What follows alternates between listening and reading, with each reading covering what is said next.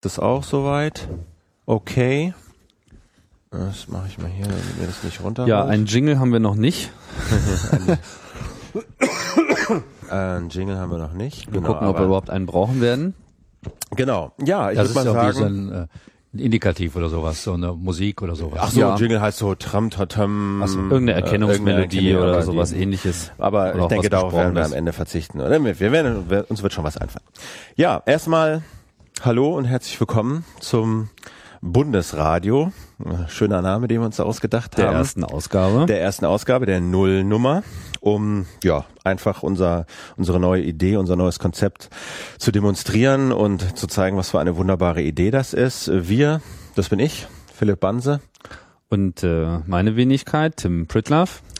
Ähm, für all diejenigen, die uns jetzt noch nicht kennen, ähm, wir sind nicht ganz neu im Podcast-Geschäft. Also ich mache ja mit drei anderen Kollegen zusammen das Küchenradio, eine launige Gesprächsrunde, allwöchentlich aufgenommen am Küchentisch, jeden Mittwoch im Netz und habe auch produziert Podcasts für Handelsblatt und äh, für Springer, für den Springer Verlag. Tim, ja, auch äh, ich bin schon eine Weile am Mikrofon und ähm, bin wahrscheinlich vor allem den äh, Hörern bekannt durch äh, die Sendung Chaos Radio Express, die mehr oder weniger regelmäßig vonstatten geht. Auch da geht es äh, um eine Interviewsituation und dort beschäftige ich mich auch schon längere Zeit mit dem Blick hinter die Kulissen. Es hat äh, einen technischen Schwerpunkt, aber auch einen gesellschaftspolitischen Schwerpunkt, das Programm und dort bin ich dann auch schon früh ähm, immer wieder in die Situation gekommen, dass ich gemerkt habe, dass einfach ein großer Bedarf besteht, politisches Hintergrundwissen auch sich zu erarbeiten. Und das hat dann auch so ein bisschen dazu geführt, dass wir hier dieses Projekt äh, starten wollten. Und äh, ja, ja da also sind wir dann zusammengekommen, weil wir der Meinung sind, dass wir da eigentlich den, äh, genau. einen vergleichbaren Ansatz haben. Genau, also mir kam die Idee vor allen Dingen zu sowas wie Bundesradio, weil ich hier aus beruflichen Gründen häufiger im Bundestag bin und eigentlich äh, die letzten Male immer festgestellt habe, doch, dass es eine ziemlich große Diskrepanz gibt zwischen dem, was über den Bundestag und über dessen Tätigkeit so in diesen Mainstream-Medien, Tagesschau, Tageszeitungen, Fernsehen ähm, berichtet wird und dem, was ich hier tatsächlich vor Ort äh, in den Räumen im Bundestag äh, erlebt habe. Ich empfand das hier als sehr viel vielseitiger, äh, lebendiger, engagierter, auch ja letztlich bürgernäher und und näher dran an vielen Themen äh, des Alltags, als dass das häufig so in den in den in den Medien rüberkommt. Also in den Ausschüssen, da werden ja wirklich Alltagsprobleme behandelt.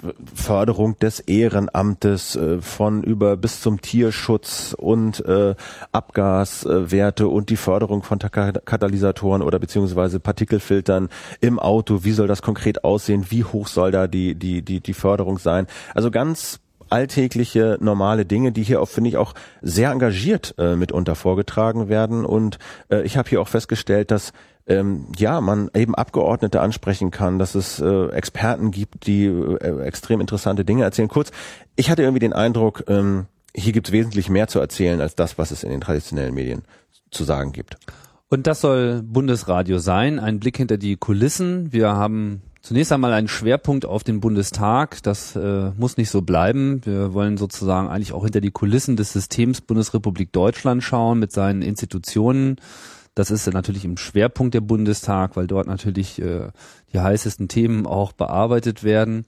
Aber äh, uns interessiert einfach auch die Arbeit und uns interessiert vor allem den Blick so zu lenken, dass man einfach versteht, wie es funktioniert, aber auch, dass man selber versteht, wie man sich beteiligen und einbringen kann. Denn die Möglichkeiten, sich äh, in diesem Prozess zu engagieren, sind vielfältiger, als es gemeinhin so angenommen wird. Allein es fehlt ein bisschen äh, das Wissen. Und natürlich gibt es viele Broschüren und Fibeln, die man lesen kann, sicherlich auch Webseiten, aber unsere Erfahrung hat gezeigt, dass man eben in einem engagierten Gespräch diese Details meist viel besser äh, sich erarbeiten kann und das ist das, was wir hier versuchen. Und du hast es schon angedeutet, was uns also nicht interessiert, ist so Parteipolitik, also wer gerade für was und gegen was, um welchen Posten und um welche Position ringt, sondern unser Anliegen ist einfach zu erklären, wie funktioniert das System, wie ist es aufgebaut, wo kann ich mich beteiligen, so ein bisschen, so ein bisschen Blick hinter die Kulissen. Wir haben das auch genannt. Also Berichte sozusagen aus dem, aus dem, aus dem Maschinenraum der deutschen Demokratie. Einfach um das transparent zu machen und für jeden verständlich zu machen. Und Stichwort Maschinenraum äh, der deutschen Demokratie, des deutschen Parlamentarismus, da sind wir natürlich extrem froh, dass wir äh, jemanden wirklich äh, für unser erstes Gespräch gewonnen haben, der seit 30 Jahren, glaube ich, äh, oder ist Seit es 1983. 83, also 25 Jahre. 25 Jahren. Wirklich äh, ja im Maschinenraum arbeitet in der Bundestagsverwaltung. Äh, herzlich willkommen, Herr Dr. Ministerialdirigent Helmut Winkelmann. Guten Tag. Ähm, Sie sind Ministerialdirigent äh, in der Abteilung Parlament und Abgeordnete und dort Leiter der Unterabteilung Parlamentsdienste. Ähm, ja. Vielleicht erklären Sie mal so für jemanden, der jetzt überhaupt nicht kennt, wie ist der Bundestag aufgebaut, wie muss man sich das vorstellen? Also der Bundestag ist natürlich eine sehr große Verwaltung, die aber nach außen äh, wenig in Erscheinung tritt. Deswegen ist natürlich auch richtig, dieses Bild vom Maschinenraum zu nehmen, denn diejenigen, die im Maschinenraum sind, die sieht man im Regelfall nicht. Höchstens äh, diejenigen mit den schönen Uniformen, die sozusagen oben auf der Brücke zu erkennen sind. Also die Bundestagsverwaltung äh, unterstützt äh, den parlamentarischen Betrieb da gibt es äh, Bereiche, die sehr spezifisch äh, für den Bundestag da sind, also die äh, Sitzungen unterstützen, die wissenschaftliche Beratung darstellen, aber natürlich auch der ganze Bereich technisch-organisatorischer Art.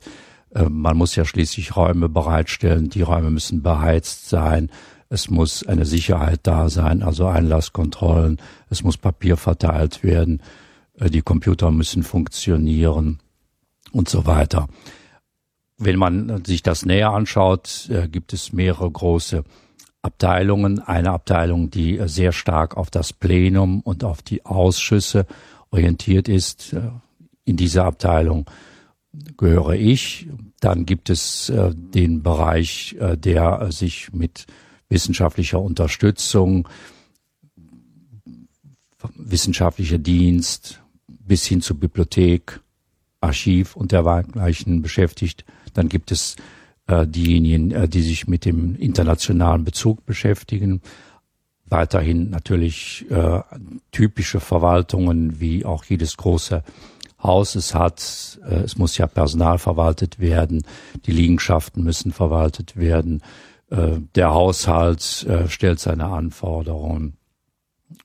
Und äh, daneben gibt es also gewisse Besonderheiten, da ja auch der Bereich des Wehrbeauftragten dazugehört oder das Petitionswesen, was eben auch organisatorisch unterstützt werden muss. Also eine Vielzahl von sehr, sehr unterschiedlichen Aufgaben, die sich unter diesem Dach der Bundestagsverwaltung versammeln. Wie sieht denn das ähm, dann in Ihrem Bereich konkret aus? Also Ihr Bereich sind die Parlamentsdienste, Sie haben schon gesagt, ja. das Plenum und die Ausschüsse äh, sollen hier unterstützt werden. Welche Form der Unterstützung benötigen die denn?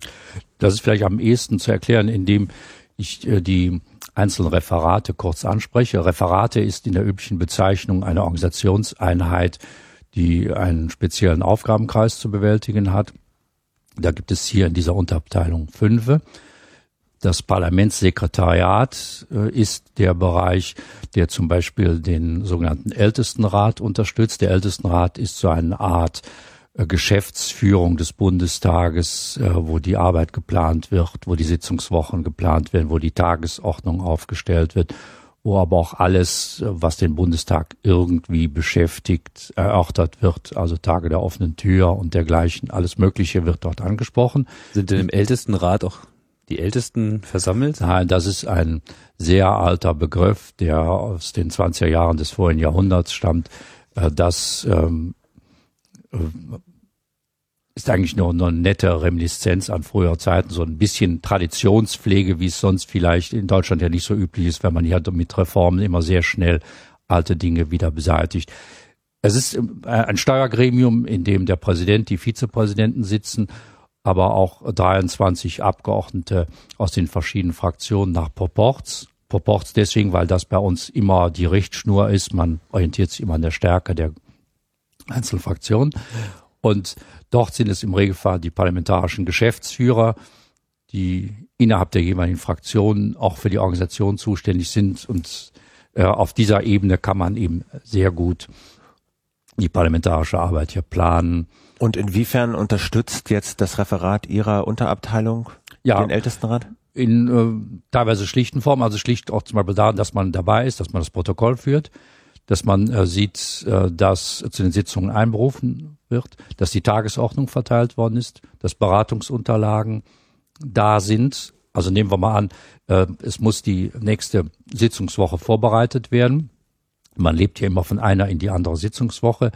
Muss äh, festgestellt sein, was überhaupt an Beratungsunterlagen behandelt werden könnte. Dann stellt man sogenannte Listen auf. Wir nennen das auch bunte Listen. Und in diesen bunten Listen kann man also nachsehen, was alles an denkbaren Tagesordnungspunkten anliegt, welche Gesetzentwürfe neu eingebracht sind, welche Anträge vorliegen. Das bringt aber der Ältestenrat dann ein, sozusagen. Der stellt so eine Liste auf und Sie setzen nein, das dann um, oder? Nein, die, die Verwaltung führt diese Liste, denn dieses Parlamentssekretariat ist auch so eine Art Posteingangsstelle, wenn man es so formulieren darf, eine Posteingangsstelle, wo zum Beispiel die Gesetzentwürfe eingehen, auch tatsächlich eingehen. Also, also richtig ausgedruckt an, und. Nein, nehmen wir mal an, die Bundesregierung bringt einen Gesetzentwurf ein, unerlaubte Telefonwerbung oder sonst etwas, dann geht an dieser Stelle tatsächlich der Entwurf mit der Unterschrift der Frau Bundeskanzlerin ein. Ne? Und der, der liegt dann bei Ihnen im Posteingang. Sozusagen. Und genauso jetzt andere Dinge, wenn es also jetzt um einen Antrag einer Fraktion geht, wie zum Beispiel gerade ähm, gestern behandelt, äh, der, die Aufforderung, Herrn Tiefensee zu entlassen, das kommt dann auch tatsächlich als Antrag dort an. Wird dort registriert, wird bearbeitet. Das heißt, man muss sehen, ob das eben den üblichen Formerfordernissen entspricht. Es gibt ja bestimmte Kautelen, ähm, nach denen sich parlamentarische Initiativen zu richten haben. Man muss ja wissen, worum es geht. Also Titel, es muss gesehen werden, ob das unterschrieben ist und so weiter. Dann muss äh, das natürlich in die Welt gebracht werden. Es muss gedruckt werden. Es muss verteilt werden. Und äh, einer dieser Schritte ist auch, dass äh, die neuen Sachen gesammelt werden, um es dann den Mitgliedern des Ältestenrates zu zeigen, was jeweils an möglichen Beratungsthemen vorliegt. Für die kommende Sitzung. Für die kommende Sitzung. Natürlich auch eine längerfristige Planung, denn in Fraktionen wird natürlich auch längerfristig geplant. Was macht man nächste Woche? Aha, das und das Gesetz äh, soll also abgeschlossen werden. Man fängt jetzt vielleicht an und dann kommt die nächste Phase und so weiter. Und äh, es kann natürlich auch eine Staffelung über längere Zeiten sein. Das heißt, demnächst muss dann dieses Thema kommen. Es gibt vielleicht Informationen aus der Bundesregierung, dass ein bestimmtes Vorhaben jetzt in Gang gesetzt wird und so weiter.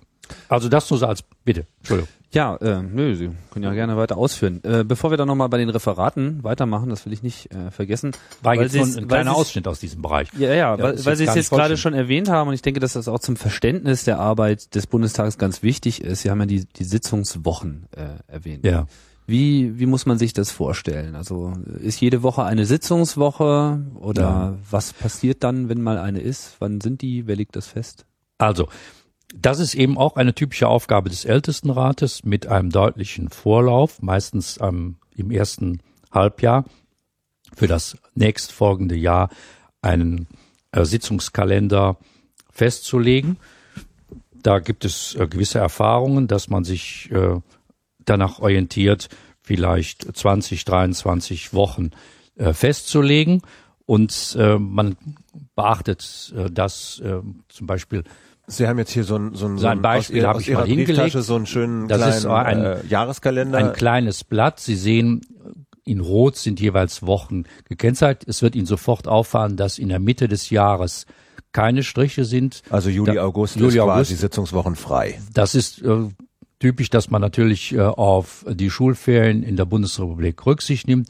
Das gleiche gilt für Ostern, für Weihnachten und dergleichen. Man nimmt auch auf Parteitage Rücksicht. Und ähnliche wichtige Veranstaltungen. Im Wissen dessen, was an derartigen Terminen oder auszusparendem gilt, äh, legt man also die Wochen fest, fest, meistens so zwei hintereinander, dann ist mal wieder eine freie Woche und so kommt man auf 20 bis 23 Sitzungswochen. Das sind also im Schnitt so zwei pro Monat. Und das oh, kann man so, ja, so, kann, ungefähr, ja, ne? ungefähr. Zwei pro Monat ist Sitzungswoche. Ja. Abzüglich des Julis und des Augusts. Ja. So mhm. kann man das sehen.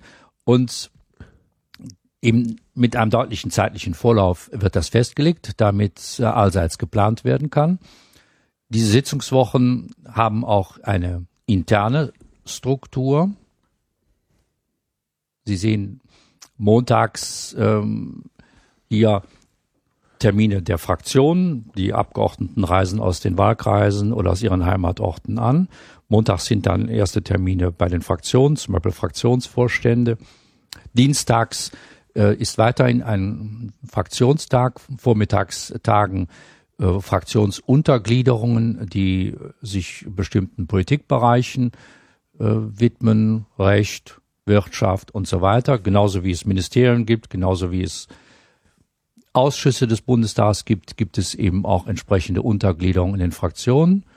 Die treffen sich vormittags, um die Arbeit aus ihrem Themenkreis vorzubereiten. Ganz kurz vielleicht, Fraktion, sozusagen alle Mitglieder äh, des Parlaments, die zu einer Partei gehören, bilden in der Regel eine Fraktion. Korrekt. Ne, und die treffen sich natürlich auch, haben einen Vorstand und mhm. weil das Leben so komplex ist, äh, bildet jede Fraktion sozusagen kleine Unterausschüsse, die mich mit kleinen Ab ne, ja. äh, Bereichen Recht, äh, Umwelt, äh, Innenpolitik, Sicherheit oder so beschäftigen und da haben sie sozusagen arbeitsteilig, jede Fraktion hat da ihren Experten und die treffen sich halt am Anfang der Woche und äh, besprechen um aktuelle Themen. Vorzubereiten. Man muss ja schließlich dann auch das Weitere vorbereiten. Nachmittags sind die Vollversammlungen der Fraktionen, wo dann ja auch äh, die Themen gebündelt werden, wo Beschlüsse gefasst werden. Ähm, der Fernsehzuschauer sieht das ja oft auch dadurch, äh, dass dann im Anschluss daran der jeweilige Fraktionsvorsitzende vor die Kameras tritt und erklärt, was nun geschehen soll, welche Vorhaben man in Gang bringt. Ne? Mhm. Das ist der Dienstag. Der Mittwoch ist äh, zunächst mal der Tag der Ausschüsse. Wir haben eben, wie schon erwähnt, für alle Themenbereiche immer in Relation zu den Ministerien der Bundesregierung haben wir Ausschüsse, die treffen sich vormittags bei Bedarf auch nachmittags noch, um Sitzungen vorzubereiten, also Sitzungen des Plenums vorzubereiten. Notfalls sage ich da später noch etwas zu. Was ja, das zu den genau Ausschüssen, glaube ich, vielleicht, da kommen, da kommen wir Vielleicht lassen wir das Moment äh, mal nur angerissen genau. sein. Dann äh, der, der, der Plenarbetrieb äh, geht dann mittags um 13 Uhr los. Plenarbetrieb heißt alle Das, Leute, was man das, aus dem Fernsehen ja. kennt, das Bild äh, des äh, Saals, äh, der hinten durch den Adler geprägt ist. Ne?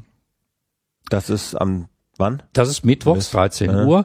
Da gibt es eben auch ähm, Festlegung. 13 Uhr ist äh, die sogenannte Regierungsbefragung. Das heißt, ein Bundesminister erscheint und berichtet fünf Minuten lang über ein Thema der morgendlichen Kabinettssitzung. Das Bundeskabinett tagt mittwochs vormittags, um Beschlüsse zu fassen oder Themen zu erörtern. Und dann soll eben das Parlament als erstes äh, informiert werden, statt dass man zunächst mal in die Bundespressekonferenz geht und der Abgeordnete über Tickermeldungen oder NTV oder dergleichen dann überhaupt erst erfährt, was die Regierung eigentlich vorhat. Genau, das also ist die Bundeskabinett Idee. muss man auch kurz vielleicht erklären. Das sind, äh, das ist die Bundeskanzlerin mit ihren Ministern, die sich da an einem großen runden Tisch treffen und beschließen, was die Exekutive, also die die Regierung äh, plant, vorhat. Eventuell werden dort Gesetzes äh, verabschiedet, die dann eben, wie Sie das schon geschildert haben, in den Bundestag mhm. eingebracht werden. Und da kommt dann halt ein Minister, ein Vertreter der Regierung und erklärt dem Parlament der Volksvertretung, äh, was besprochen wurde. Ja, also er hat fünf Minuten das Wort und anschließend äh, kann spontan gefragt werden. Das wird nicht irgendwie vorbereitet, sondern äh, man meldet sich dann äh, beim Präsidenten, der vorne eben die Sitzung leitet und dann wird spontan dieser Minister gefragt. Man kann natürlich versuchen, auch diesen Minister in Schwierigkeiten zu Also bringen. die Rede ist vom Bundestagspräsidenten selbstverständlich. Ja, gut, wenn wir vom Präsidenten sprechen, meinen wir natürlich immer, noch mal klarstellen. Äh, wir denken da nicht äh, an den Bundespräsidenten, sondern den Bundestagspräsidenten. Das ist für uns natürlich eine Terminologie äh, das naheliegender, oder? Mhm. Okay. Das Wobei das muss nicht äh, Professor Lammert sein, das kann genauso gut einer seiner Vizepräsidenten sein. Okay. Der Präsident und seine Stellvertreter äh, wechseln sich im zwei Stunden äh, Turn ab. Äh, das, die teilen das jeweils ein, okay. wenn die Sitzung bleibt. Und dann, gut. das ist der Mittwoch? Das, gut, wir, der hat gerade eigentlich erst angefangen, wenn ich das so sagen darf. Ja, der Mittwoch scheint ja ein sehr geschäftiger Tag zu sein. Hier ist es immer geschäftig. er fängt also mit dieser Regierungsbefragung an, nachfragen. Man kann auch zu anderen Themen nachfragen. Dann muss irgendeiner auf der Regierungsbank aufstehen und muss etwas sagen. Man kann auch. Ah, die sind alle da, die gesamte Regierung ja, muss da es auflaufen. sind immer genügend da, äh, um dann reagieren zu können. Okay. Notfalls sagt man, ähm, Herr Kollege oder Frau Kollegin, äh, ich werde Ihnen da eine schriftliche Unterrichtung zukommen lassen. Das ist Okay. aber sozusagen ein Notausgang in der Situation. Ne? Im Prinzip versucht man natürlich schon etwas zu sagen. Und notfalls springt das Kanzleramt ein, das auch immer dort präsent ist, um irgendetwas zu sagen. Und wenn es nur sagt, ähm, hierzu hat sich das Bundeskabinett am Morgen nicht verhalten. Gut. Anschließend ist die sogenannte Fragestunde. Die sogenannte Fragestunde ist ein etwas älteres Instrument. Das heißt, jeder Abgeordnete kann bis Freitag 10 Uhr vorher, also den Freitag der Vorwoche bis 10 Uhr, zwei Fragen einreichen beim Parlamentssekretariat. Das ist die Stelle, die ich eben schon mal erwähnt habe. Die sind auch dafür zuständig. Das kommt also per Fax oder wie auch immer. Das Parlamentssekretariat schaut, ob ähm, die Frage der Geschäftsordnung entspricht, dürfen also keine Beleidigungen drin sein, dürfen keine Geheimnisse verraten werden und dergleichen. Dann wird das an die Regierung gegeben, die Regierung kann sich vorbereiten und in der Fragestunde wird dann äh, diese Frage durch äh, den jeweils zuständigen parlamentarischen Staatssekretär beantwortet. Gut, der liest dann etwas ab und die der Abgeordnete oder die Abgeordnete, die die Frage gestellt hat, darf zwei Zusatzfragen stellen, um vielleicht nochmal nachzufassen, um möglicherweise auch zum Ausdruck zu bringen, dass sie mit der Art der Beantwortung unglücklich ist. Und jeder andere im Saal darf auch signalisieren, dass er auch eine Frage hat. Dadurch kann man natürlich ganz interessante Situationen entwickeln. Ähm, Das ist eigentlich Regierungskontrolle praktisch gemacht. Okay. Anschließend gibt es eigentlich fast immer eine sogenannte aktuelle Stunde. Aktuelle Stunde bedeutet, eine Fraktion stößt auf ein Thema, das ihr erörterungsbedürftig erscheint. Man schickt ähm, ein Schreiben bis spätestens 12 Uhr des Vortages. Sie merken, es gibt hier immer irgendwelche Fristen, damit man auch planen kann. Bis Das geht 12 dann an Sie, das Schreiben, oder an Ihre Abteilung? äh, Das bekommt äh, normalerweise unser Bereich dann auch als Kopie. Da es gibt natürlich eingefahrene Wege. Natürlich wird das an den Präsidenten gerichtet, aber äh, sicherheitshalber wird es dann per Fax schon mal sofort der zuständigen Stelle geschickt und meistens auch den anderen Fraktionen nachrichtlich, weil ja jeder sich darauf einstellen muss. Also schreibt man, ähm, man möchte also eine aktuelle Stunde haben zu einem Thema, nehmen wir mal an, ähm, irgendwelche Diskussionen auf europäischer Ebene, irgendein Skandal, irgendeine Erörterung in der Koalition, Erbschaftssteuer, was auch immer. Das bedeutet, dass die Fraktion, die das angemeldet hat, diese aktuelle Stunde bekommt. Da muss nicht lange darüber entschieden werden. Und man führt eine circa einstündige Debatte, die sich immer durch fünf Minuten Beiträge kennzeichnet. Gut. Das ist der typische Mittwoch.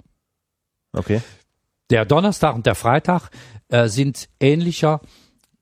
Der Donnerstag und der Freitag kennzeichnen sich dadurch, dass Tag, eine Tagesordnung, eine oft sehr umfangreiche Tagesordnung abgearbeitet wird. Man fängt morgens um neun Uhr an und tagt so lange wie erforderlich. Das ist jetzt Plenum. Das ist das. Das, Plenum, das andere war ja. ja auch Plenum. Ja, das andere ja, war ja nee, auch klar, Plenum. aber weil also ja wir reden jetzt immer von dem tagen, glaube ich. Ne? Bitte? Weil am Freitag ja auch noch Ausschüsse tagen. Ja, Ausschüsse tagen manchmal parallel bei Bedarf, manchmal auch morgens vorher äh, bis neun Uhr. Das hängt ja etwas davon ab, was für Themen Sie haben. Der Untersuchungsausschuss tagt natürlich auch donnerstags, ist klar. Oder der Immunitätsausschuss als Beispiel. Aber äh, das der Plenum am Donnerstag der, ist halt. fängt um neun Uhr morgens an, ebenso am Freitag, und man tagt äh, dann äh, bis zur Erledigung der jeweiligen Tagesordnung. Es ist immer ein Programm vorgegeben, was für diesen Tag erledigt werden soll, mit oft sehr vielen Punkten. Die Punkte sind eben im Ältestenrat vorher vereinbart worden. Es gibt eine klare Reihenfolge. Es gibt auch klare Vorgaben, wie weit jetzt debattiert werden soll zu den Themen. Und dann wird das schlicht abgearbeitet. Es gibt auch keine Mittagspause. Es wird einfach abgearbeitet. Oft ist es dann heutzutage so, dass abends spät äh, dann äh, Reden auch zu Protokoll gegeben werden. Das heißt, die Manuskripte werden eingereicht, die werden dann genauso gedruckt wie anderes. Man erreicht aber auf diese Weise, dass alles, was eigentlich geplant war für den Tag, auch abgearbeitet wird. Es ist also nicht so, dass ein Überhang entsteht, der dann irgendwo hängen bleibt oder in den nächsten Tag geschoben werden muss, sondern die Tagesordnung wird abgearbeitet. Aber das kann auch heißen, dass äh, jemand eine Rede hat, äh, die dort im Plenum aber nicht hält, sondern sagt, ist nur zu Protokoll gegeben und es steht im Internet oder äh, Ja. einfach Äh, nachzulesen. Nachzulesen ist das ja in gleicher Weise, denn äh, über den Ablauf dieser Plenarsitzung wird ein stenografisches Protokoll erstellt. Der stenografische Dienst äh, gehört auch zu meiner Unterabteilung. Wenn man sich das Fernsehbild anschaut, sieht man ja, dass vor dem Redner so ein niedriger Tisch ist. Da sitzen mehrere Personen, die auch hin und her gehen. Das sind die sogenannten Stenografen, die also in Kurzschrift alles erfassen, alles was gesagt wird, alles was passiert. Jeder Applaus, also da muss man alles, ne, wird alles, Zwischenrufe, genau. alles, äh, Störungen. Sie versuchen also ein hochauthentisches Bild des Ablaufs äh, zu geben. Und dieses stenografische Protokoll ist einmal enthält einmal alles das, was gesagt wird, aber man kann natürlich äh, in dieses Druckstück auch Reden zu Protokoll hineinschieben, sodass dann derjenige, der sich nachher informieren will, was ist an diesem Tag passiert, schlicht äh, dieses Papier oder im Internet äh, die entsprechende Seite aufrufen, dann kann er sehen. Ne? Vor allen Dingen, was man auch sagen muss, was ich zum Beispiel ich neulich entdeckt habe, ist, es gibt eben nicht nur die verschriftliche Fassung, dieser äh, Plenarsitzung, sondern man kann auch relativ detailliert in der Audio- und, und ja. Videodokumentation ja. nachsuchen. Also man kann mhm. richtig mit Stichworten und nach Rednern suchen ja. und so. Und mhm. man kriegt wirklich dann im Internet Redebeiträge, Videobilder von eigentlich, glaube ich, dem kompletten Geschehen im Plenarsaal, oder? Korrekt, ja, das stimmt. Das hängt natürlich davon ab, äh, wie man das verwerten will. Wenn man ähm, vielleicht äh, das fachlich oder wissenschaftlich auswerten will, dann schaut man vielleicht eher in den gedruckten Text, besorgt sich, es gibt eben eine Druckfassung, die am nächsten Tag auf dem Markt ist. Es wird sehr schnell produziert, über Nacht werden die Protokolle erstellt und äh, sind am nächsten Vormittag verfügbar. Also wenn jetzt jemand kurzfristig was braucht und natürlich erst recht später, nehmen wir mal an, es wird ein Gesetz verabschiedet und später stellt sich die Frage, was hat der Gesetzgeber an einer bestimmten äh, Stelle für Überlegung gehabt, dann ist es ja ganz sinnvoll, erstmal den Gesetzentwurf zu schauen oder man schaut in die Beschlussempfehlung des Ausschusses oder man schaut, äh, ob im Plenum des Bundestages ja was dazu gesagt worden ist. Möglicherweise ist ja gerade der entscheidende Punkt dort erörtert worden, wenn vielleicht der Gesetzeswortlaut so etwas auslegungsfähig ist, interpretationsbedürftig ist, kann es ja ganz wichtig sein, mal zu lesen, was hat jetzt derjenige gesagt, der äh, den Gesetzentwurf eingebracht hatte, was für eine Zielsetzung hat man verfolgt und so weiter. Das heißt, das kann für Richter, das kann für Anwälte, kann für alle interessant sein. Mhm. Das wird nicht von einem auf den anderen Tag gedruckt. Korrekt. Wer druckt das? Die Bundesdruckerei? Nein, nein. Das ist ein, ein privates äh, Unternehmen hier in Berlin. Mhm. Das ist äh, eine externe Firma. Wird denn ähm, nur der parlamentarische äh, Ablauf komplett dokumentiert, gefilmt und aufgezeichnet oder auch die Ausschüsse? Wissen Sie das? Äh, die Ausschüsse werden, also erstmal protokolliert werden die Ausschüsse natürlich ja. auch, das ist klar. Äh, das machen aber die Ausschusssekretariate selber. Es gibt schon mal äh, Aufnahmen aus Ausschusssitzungen, wenn sie zum Beispiel öffentlich sind. Zum Beispiel, äh, wenn man eine öffentliche Anhörung hat, äh, die werden auch im äh, Bundestagsfernsehen übertragen, manchmal auch bei Phoenix heutzutage. Ja, ja. Mhm. Öffentliche Sitzung des Untersuchungsausschusses, aber natürlich auch gerade öffentliche Anhörungen. Öffentliche Anhörung, wenn ich äh, oft heißt es Hearing. Soll ich da gerade was zu sagen? Nee, zu den Ausschüssen kommen wir okay, gleich noch. Gut, äh, ja. Aber das Bundestagsfernsehen würde mich mal kurz interessieren. Also das gibt es auch. Das Bundestagsfernsehen gibt es auch. Empfangen? das Bundestagsfernsehen ist, glaube ich, teilweise im Berliner und im, im Brandenburger ähm, Kabelnetz äh, zu erreichen. Wir haben also auch äh, ein, eine Dokumentation äh, der tatsächlichen Abläufe im Plenarsaal und dieses äh, Signal kann also auch übernommen werden äh, von normalen Fernsehanstalten und mhm. wird auch übernommen. Mhm. Okay. Das wird also auch Regie okay. geführt. Also das heißt, es ist keine starre Kamera, die nur gerade auszeigt, sondern es gibt also auch eine, aber es, es gibt keine journalistische Aufarbeitung, es gibt keine Kommentierungen. Wenn Sie Phoenix sehen, ja. dann wird natürlich gesagt, äh, das ist jetzt Herr sowieso, ja. das ist Frau sowieso, äh, die spielt die und die Rolle, die hat in der Fraktion die und die Funktion. Das passiert natürlich nicht, Nein. sondern es wird nur das Bild gezeigt. Der Präsident erteilt das Wort und dann sieht man, äh, wie der nächste Redner das Rednerpult ans Rednerpult kommt und so weiter. Ne? Haben wir jetzt so die die Sitzungswoche so allgemein so, so im Groben äh, erfasst? Ja, was das passiert? ist also der Don gut der Donnerstag der Freitag äh, mit normalen Debatten. Wenn, genau. wenn Interesse besteht, kann ich natürlich was zu dem seiner Strukturierung einer Debatte sagen, aber ich weiß nicht. ich würde ganz gerne mal das mit der mit der Sitzungswoche nochmal zusammenfassen, weil äh, ich denke, das ist schon so etwas, was nicht unbedingt immer jedem klar ist, ja, dass der Bundestag nicht die ganze Zeit debattiert, sondern es ist im Prinzip diese 20 Wochen, das sind die Wochen, die sich jeder Parlamentarier freihalten muss, wo er hier zu sein hat wo die eigentliche Arbeit geleistet wird und es beginnt immer mit den Fraktionen. dann geht die Arbeit in die Ausschüsse, dann ins Parlament und gegebenenfalls wird nochmal äh, hier und da nachgearbeitet. Parallel dazu arbeitet auch die Bundesregierung. Das heißt, auch die Bundesregierung, für diese sind diese Sitzungswochen sozusagen genauso relevant wie für die Parlamentarier auch? Ja, schon deswegen, die Regierung ist ja präsent. Wenn ein wichtiges Thema behandelt wird, ähm, ist ähm, die Bundeskanzlerin, äh, die wichtigen Minister sind alle da. Klar. Äh, bei äh, den regulären Tagesordnungspunkten ist zumindest äh, der zuständige parlamentarische Staatssekretär im Saal anwesend, was jetzt das Plenum angeht. Ja. Spricht ja auch meistens auch. Es spricht oft ja auch ein Vertreter der Bundesregierung dann. Und in den Ausschüssen äh, sind natürlich auch die jeweiligen Ministerien da, um Ähm, Fragen zu beantworten, um äh, ihre Themen darzustellen, um Erläuterungen zu Ja. geben. Tim hat eben gesagt, äh, in den Sitzungswochen müssen die Parlamentarier hier sein. Äh, Gibt es eine Anwesenheitspflicht? Nee. Äh, die, die Parlamentarier müssen natürlich an der parlamentarischen Arbeit teilnehmen, äh, was sich zum Beispiel auch dadurch dokumentiert, dass sich in Anwesenheitslisten eintragen. Ja. werden. Aber es gibt keine Pflicht, sodass sie irgendwie bestraft werden oder sanktioniert werden, wenn sie ähm, fehlen bei Ausschusssitzungen gibt, oder im äh, Plenum es gibt nicht da gewisse sind. finanzielle Sanktionen, äh, wenn man nicht da ist. Äh, wa- wa- was muss man da machen, damit da finanzielle Sanktionen eintreten? Wenn man sich zum Beispiel nicht einträgt, in den, an den Eingängen liegen Anwesenheitslisten aus und man geht dann morgens hin und äh, dann sucht man sich äh, die jeweilige Buchstabengruppe, in die der eigene Name passt und dann unterzeichnet man dort. Und wenn eben äh, der Name in keiner dieser Listen auftaucht, gibt es einen Abzug. Obwohl man da ist. Also es ist nicht so, dass man sagt, äh, okay, Sie haben jetzt hier 20 Mal gefehlt oder Ihr Name fehlt 20 Mal, deswegen gibt's jetzt einen Abzug, sondern es ist nur eine Sanktion, wenn er da ist, im Parlament teilnimmt an der Arbeit und sich nicht eingetragen Ja. hat. Okay. Wenn er natürlich geredet hat im Plenum und ist zum Ja. Beispiel äh, dokumentiert dadurch oder wenn er in einem Ausschuss ähm, auftaucht, dann wird es auch keinen Abzug geben.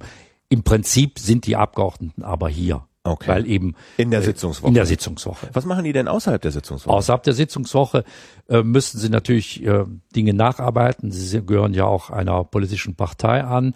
Äh, sie pflegen einen Wahlkreis, äh, in dem äh, sie ja auch präsent sein müssen. der in dem der Regel nicht in Berlin liegt. der in der Regel nicht in Berlin liegt, korrekt. Und äh, dort gibt es natürlich vielfältiges. Äh, Sie müssen Sprechstunden machen, äh, Sie müssen sich auf die Sitzungswoche vorbereiten. Hier sind ja x Termine, da ist wenig Zeit zum Nachdenken. Äh, im, Im Wahlkreis müssen Sie an Veranstaltungen teilnehmen. Ihre Partei erwartet etwas von Ihnen. Und nehmen wir mal an, ein Abgeordneter hat noch äh, eine Berufstätigkeit nebenbei, die verlangt ja auch eine gewisse Zeit dann noch. Ne? Mhm.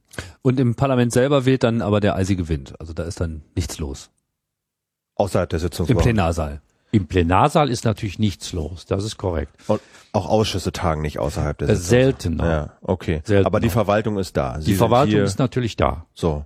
Ähm, haben wir das jetzt so mal abgehakt? Vielleicht könnten wir dann noch mal zurückkommen zu Ihrer ähm, Abteilung sozusagen, also zu ein bisschen zu dieser Struktur. Sie hatten diese Referate angesprochen. Ähm, das erste Referat haben Sie angesprochen, wo also wichtige Schreiben eingehen. Was äh, gibt es noch für Referate bei Ihnen? Dann gibt es ähm, einen Bereich, der nennt sich Fachbereich Parlamentsrecht. Äh, das äh, äh, sind Juristen, äh, die zu parlamentsrechtlichen, geschäftsordnungsrechtlichen Problemen Gutachten machen können. Nehmen wir mal an, wir haben irgendeine neue Situation, äh, müssen eine bestimmte Abstimmung strukturieren, äh, dann kann man dort nachdenken. Es taucht eine Rechtsfrage auf, dann kann man sich mit dieser Frage befassen. Haben Sie da ein Beispiel? Fällt Ihnen da spontan eins ein? Beispiele sind, äh, wenn über mehrere Themen im Plenum abgestimmt werden muss. Also wenn zum Beispiel äh, demnächst mal über verschiedene Vorschläge, wie man äh, das Thema Patientenverfügung regeln kann, wie man dann eigentlich vorgeht. Ne? Was mache ich, wenn ich drei Gesetzentwürfe auf dem Tisch liegen habe? Wie gehe ich damit praktisch um? Ne? Jetzt Sie als Verwaltung. Nein, äh, auch das Plenum. Wie kann man im, im Plenum jetzt eine Entscheidung herbeiführen über diese drei Alternativen, äh, wo alle das Gefühl haben, es besteht ähm, ein faires Verfahren und es kommt nachher wirklich das äh, Projekt durch, äh, das die breiteste Unterstützung hat. Ne? Ja, Im Regelfall ist es ja so, äh, Sie haben einen Vorschlag und über diesen Vorschlag wird mit Ja und Nein abgestimmt. Ne? Ja. Also es- Also es gibt sind vor allem es Verfahrensfragen des parlamentarischen Beispiel, Lebens. Verfahrensfragen. Mhm. Gut, das ist dieser Bereich. Dann äh, gehört in diesen Bereich der bereits erwähnte stenografische Dienst. Mhm. Brauche ich jetzt nicht mehr zu, zu sagen. Ja. Dann gehört dort ähm, das Sekretariat eines Ausschusses, Ausschuss für Wahlprüfung, Immunität und Geschäftsordnung dorthin. Dieser Ausschuss ähm, hat etwas unterschiedliche Aufgaben. Wahlprüfung ist klar, nach einer Bundestagswahl oder auch einer Europawahl äh, gibt es äh, viele Beschwerden, dass bestimmte Dinge nicht korrekt gelaufen sind. Diese Beschwerden sind beim Bundestag einzureichen und der Bundestag hat darüber zu entscheiden, ob äh, das zutrifft, der Einwand. Gegebenenfalls müsste er auch Konsequenzen dann anordnen. Bis hin zu einer Neuwahl, theoretisch. Ja. Das muss äh, eben äh, in einem solchen Ausschuss äh, vorbereitet werden, denn das ganze Plenum kann sich mit einem Thema nicht beschäftigen, sondern das muss dieser Ausschuss machen. Wahlprüfungsausschuss. Beschäftigt der sich dann auch mit den Abstimmungen im Parlament selber oder bezieht sich das jetzt wirklich nur auf die öffentlichen Wahlen? Das bezieht Wahlen? sich jetzt auf die Wahlen, okay. Bundestagswahlen, ja. ne? Mhm. also nicht Landtagswahlen oder sonst was, okay. Bundestagswahlen. Ne? Ja. Dann Immunitätsschutz, Immunitätsausschuss. Die Abgeordneten sind ja nach der Verfassung äh, geschützt äh, vor strafrechtlicher Verfolgung was nicht bedeutet, dass sie nicht verfolgt werden können, sondern es bedarf eben der Genehmigung durch den Bundestag. So steht es im Grundgesetz drin. Also wenn ein Ermittlungsverfahren äh, wegen einer Strafanzeige eingeleitet werden soll, äh, braucht die Staatsanwaltschaft eben äh, die Zustimmung des Bundestages. Das wird in, in diesem Ausschuss vorbereitet. Das heißt, da muss dann im Plenum abgestimmt werden? Muss ja, das ist etwas kompliziert. Wenn eine Strafanzeige eingeht wegen irgendeines Delikts und die Staatsanwaltschaft will Ermittlungen aufnehmen, also beispielsweise Zeugen vernehmen oder dergleichen, dann reicht es, dass sie dem Bundestag, Bundestagspräsidenten einen Brief schreibt und diese Absicht mitteilt und sie muss 48 Stunden lang warten. Dann darf sie mit der Arbeit anfangen. Ja. Dieses Schreiben geht sofort an den Immunitätsausschuss. Da gibt es intern probate Verfahren, wie man damit umgeht, damit man einfach Kenntnis hat. Wenn es aber um sozusagen gravierendere Eingriffe geht, also zum Beispiel eine Durchsuchung, Beschlagnahme, Anklageerhebung, Strafbefehl, dann braucht es eine ausdrückliche Genehmigung. Und in dem Fall prüft der Immunitätsausschuss, ob diese Genehmigung zu erteilen ist und macht dem Plenum einen Vorschlag. Okay. Drittes, Geschäftsordnungsausschuss. Der Geschäftsordnungsausschuss legt die Geschäftsordnung aus. Die Geschäftsordnung ist ein relativ altes Regelwerk, über lange Zeit gewachsen. Aber es kann immer wieder sein, dass Zweifelsfragen auftauchen. Das ist die Aufgabe des Ausschusses, dann Leitlinien für die Zukunft zu entwickeln oder zum Beispiel auch Reformen vorzuschlagen. Nehmen wir mal an, ähm, es gibt eine Auseinandersetzung drum, unter welchen Voraussetzungen eine Anhörung wiederholt werden muss. Die Geschäftsordnung sagt dazu nichts. Sie sagt nur, dass unter bestimmten Voraussetzungen eine Anhörung in einem Ausschuss stattfindet. Wann muss sie wiederholt werden? Eine derartige Frage würde der Geschäftsordnungsausschuss prüfen und würde so eine Art Leitsätze für die Zukunft machen. Okay. Oder man muss etwas Neues machen, europäische Integration. Es gibt äh, sehr viel mehr Möglichkeiten des Bundestages, sich in europäischen Angelegenheiten zu beteiligen. Wie wird das organisiert? Wie soll das gemacht werden? Wie macht man das? Gut, dann muss man die Geschäftsordnung entsprechend ergänzen. Das ist der Geschäftsordnungsausschuss. Gehört dahin. Ein solcher Ausschuss hat ein Sekretariat, das heißt ähm, eine Anzahl von Personen, die unmittelbar diesem Gremium zuarbeiten. Mit Büro, natürlich auch Schreibkräften, aber auch Juristen. Okay. Gut.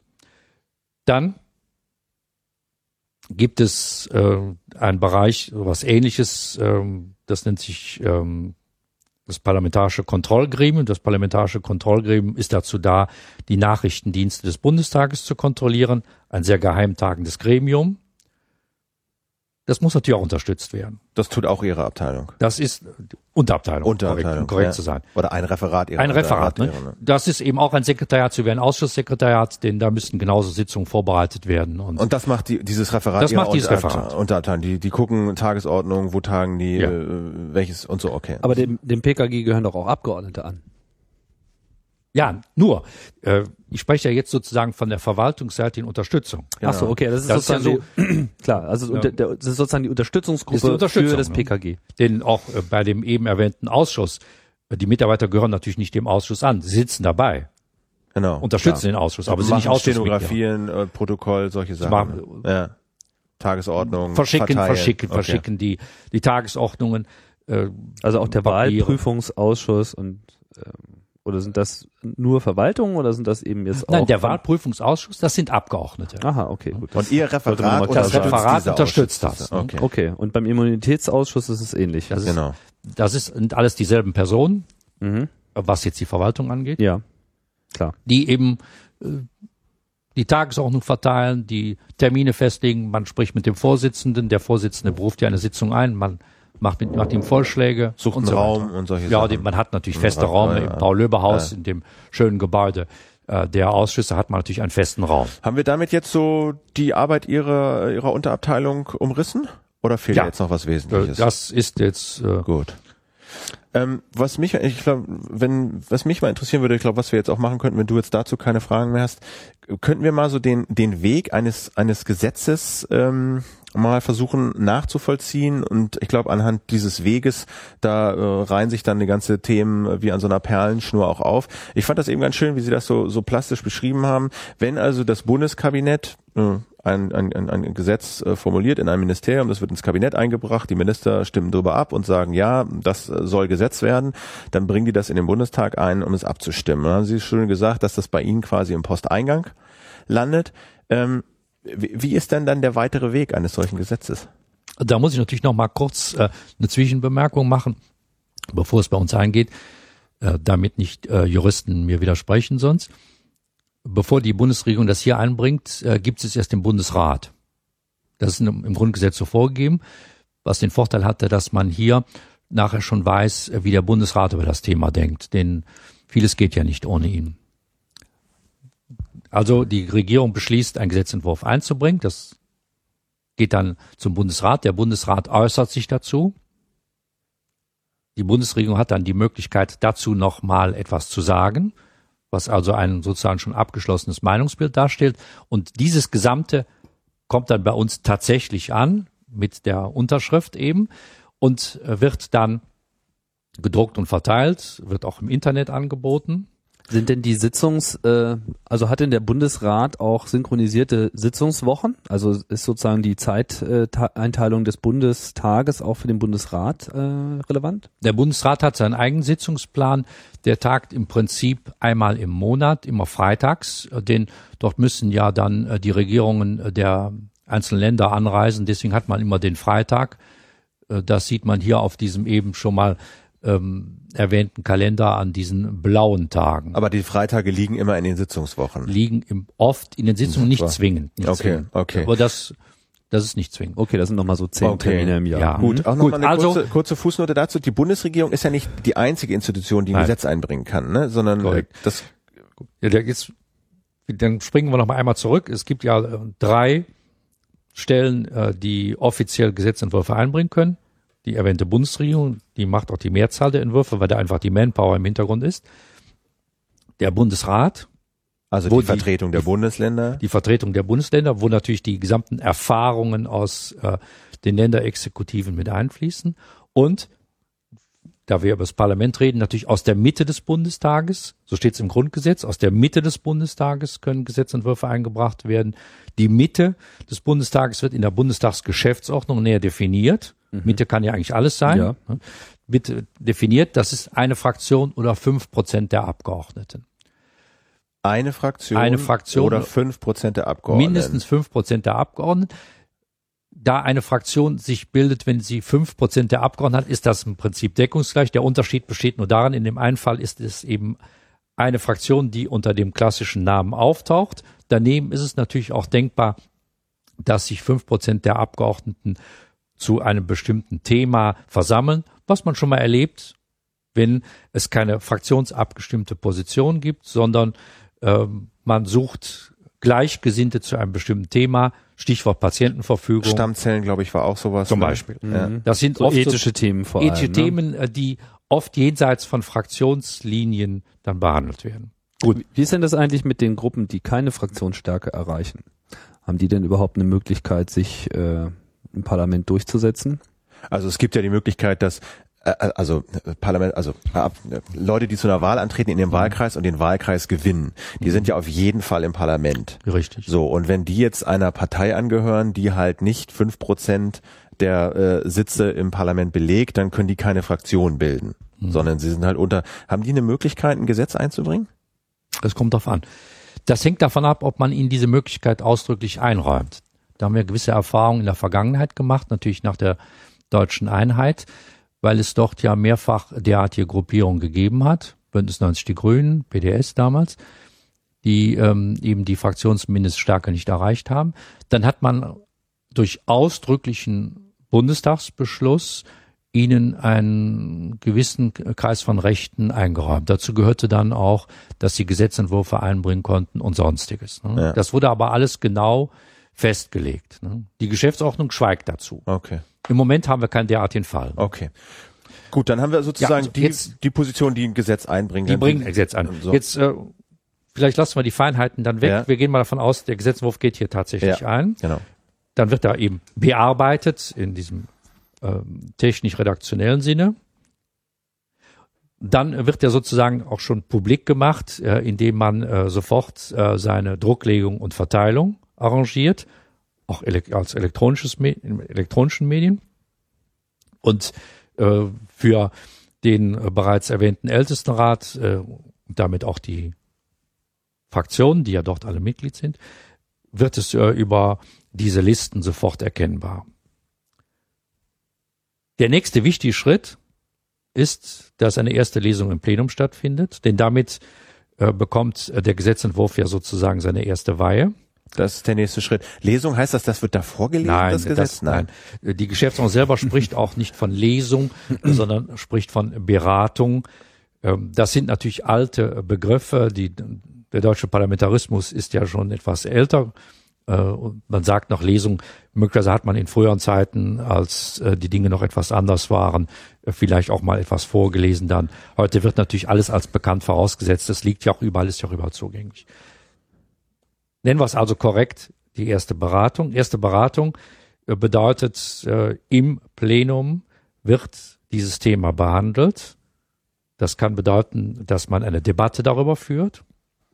Also es wird über die Grundlinien dieses Gesetzentwurfs gesprochen. Die verschiedenen Seiten geben zu erkennen, wie sie dazu stehen. Derjenige, der es eingebracht hat, wird natürlich verteidigen, dass das Projekt so gemacht werden muss. Äh, andere Seiten werden möglicherweise signalisieren, ob sie das mittragen können oder ob sie das so nicht mittragen können oder ob sie es gänzlich ablehnen. Dann sieht man schon mal, welche Linie äh, dieser Gesetzentwurf ungefähr verfolgen wird, welches Schicksal er erleiden wird. Der nächste Schritt ist, dass man äh, die sogenannte Überweisung macht. Überweisung bedeutet, man gibt diesen Gesetzentwurf einem oder mehreren Ausschüssen, um doch die Detailarbeit zu machen. Ah, es können also auch mehrere Ausschüsse ja. an einem Gesetz arbeiten. Ist das die Regel? Die Regel ja. Oft ist ja so, dass ähm, ein Gesetzentwurf äh, nicht ganz eng nur einen einzigen äh, Themenkreis betrifft. Nehmen wir mal an, wir haben irgendwas aus dem bürgerlichen Gesetzbuch, irgendwas aus dem Familienrecht dort. Äh, das ist natürlich erstmal eine Rechtsfrage, also ist der Rechtsausschuss betroffen. Mhm. Es kann natürlich auch irgendwie äh, von familienpolitischem Interesse sein. Also wird der Ausschuss auch beteiligt werden. Es kann aber auch Geld kosten. Also wird der Haushaltsausschuss beteiligt.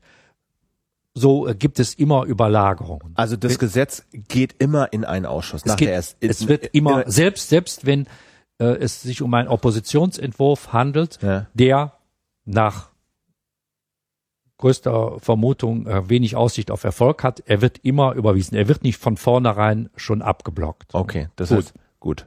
Man bestimmt aber immer einen sogenannten federführenden Ausschuss, äh, um auch einem die Aufgabe der Koordinierung und auch des Rücklaufs zu geben.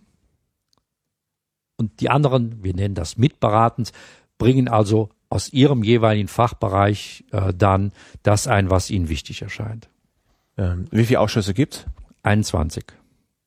Für jeden für jedes Ressort im Grunde genommen einen eigenen. Und dann gibt's noch so einige Ausschüsse, wie zum Beispiel diesen äh, Ausschuss für Wahlprüfung, Immunität und Geschäftsordnung okay. oder einen Sportausschuss und so äh, oder für EU-Angelegenheiten. Sie meinen für jedes Ressort, das heißt, es ist deckungsgleich mit Ministerien? Ja. Und dann auch entsprechend mit äh, entsprechenden Fraktionsgruppen. Also die Fraktionen haben ja dann meistens auch für den jeweiligen Themenbereich nochmal ihre eigene. Die orientieren sich auch wieder ne? daran. Das heißt, wenn mal ein Ministerium umgestellt wird, zusammengelegt wird, dann äh, spiegelt sich das auch bei den Ausschüssen wieder? Ja. Dann wird hier intern werden die Konsequenzen ausgezogen. Man versucht immer eine Spiegelbildlichkeit zu mhm. erreichen. Ne? Auch wenn Aufgaben verschoben werden zwischen zwei Ministerien, wird das auf der Ausschussebene auch nachvollzogen. Das heißt, der Ausschuss ist sozusagen das parlamentarische Gegenbild zum, zum ja. Ministerium. Ja. Und welche Rolle spielt dann das Ministerium selbst in, in so einem Ausschuss? Ist das immer vertreten? Das Ministerium ist immer vertreten, teilweise sehr hochrangig. Praktisch zu jedem Tagesordnungspunkt, äh, der im Ausschuss erörtert wird, ist das Ministerium mit den zuständigen Fachleuten präsent. Wenn es zum Beispiel um einen Regierungsentwurf geht, der dort im Detail beraten wird, äh, sind auch diejenigen da, die im Ministerium tatsächlich den Regierungsentwurf geschrieben haben. Erstmal, weil die natürlich wissen wollen, äh, was passiert hier. Und gleichzeitig äh, sind sie die möglichen Ansprechpartner, wenn es zum Beispiel Nachfragen geht. Oder wenn es darum geht, an der und der Stelle muss noch nachgearbeitet werden, da muss noch mal irgendwas gemacht werden. Derjenige, der den ursprünglich verantwortet hat, ist ja am ehesten in der Lage, die notwendigen Konsequenzen zu ziehen und zum Beispiel innerhalb des jeweiligen Systems auch Änderungen vorzuschlagen. Aber die Minister selber, nehme ich mal an, sind da relativ selten präsent. Das kommt drauf an. Das hängt vom, vom Thema jeweils ab, das behandelt wird. Minister, Minister tauchen schon auf. Aber so eine normale Sitzung ist so, also so eine normale Ausschusssitzung nach so einer ersten Lesung, äh, da gibt's halt diesen Gesetzentwurf, den hat jeder vorher bekommen, den hat sich jeder vorher angeguckt, dann wird ein Raum, gibt's einen Raum, dann verschickt das Sekretariat die Tagesordnung, lädt ein, dann und dann, und dann entscheidet jede Fraktion, die im Bundestag vertreten ist, ein oder mehrere Vertreter in diesen Ausschuss? Es sind immer, äh, im Prinzip immer mehrere, es sei denn, die Fraktionen sind sehr klein. Die Ausschüsse sind unterschiedlich groß. Wir haben ja Ausschüsse äh, die 40 äh, Mitglieder haben. Wir haben auch kleine Ausschüsse und äh, auch wieder hier wird nach Proports äh, dann das verteilt und je nachdem, wie groß die Zahl ist, die auf eine Fraktion entfällt, entsendet sie entsprechend viele Mitglieder und auch Stellvertreter. Ne? Und die sind dann ähm, präsent in der Ausschusssitzung. Aus den Fraktionen werden dann auch im Regelfall ähm, Leute ausgewählt, äh, die sich mit diesem spezifischen Thema befassen tauchen dann später auch sogenannte Berichterstatter auf und äh, die dann für die jeweilige Fraktion die Auffassung vertreten. Ja. Wie man jetzt dazu steht, die die Fragen stellen, auch äh, die Planung mitbetreiben, wie geht man jetzt damit um, wann wird man damit fertig werden, braucht man eine Anhörung. Ich habe noch mal eine Frage zur Beteiligung der Ministerien. Also gut, kann sein, dass der Minister mal da ist, mal mhm. äh, nicht. Es gibt ja auch noch die Rolle des äh, parlamentarischen Staatssekretärs. Spielt das äh, an der Stelle eine besondere ja, Rolle? Der parlamentarische Staatssekretär hat ja eigentlich die Aufgabe, das jeweilige Ministerium im Verhältnis zum Bundestag zu, zu vertreten. vertreten. Das heißt, der ist dann auch tendenziell eher häufiger der, in den Ausschüssen. Der ist dann tendenziell, wenn Sie du sagen, tendenziell eher häufiger da. mhm. Okay. Und ähm, das heißt, in diesem Ausschuss wird also wirklich konkret an diesem Gesetz gefeilt. Da wird es ja. um Formulierungen, da geht es um Absätze, um Zahlen, um Regelungen. Wahrscheinlich nicht nur gefeilt, sondern auch, auch gefeilscht. Gefeilscht. Und da wird also konkret an dem Gesetzestext ja. gearbeitet. Die Detailarbeit wird doch gemacht. Ne? Genau. Denn im Plenum würde man nicht sagen, äh, auf der Seite 13 beim Paragraphen 8 Absatz 3 muss das Wort oder durch das Wort und ersetzt werden. Ne?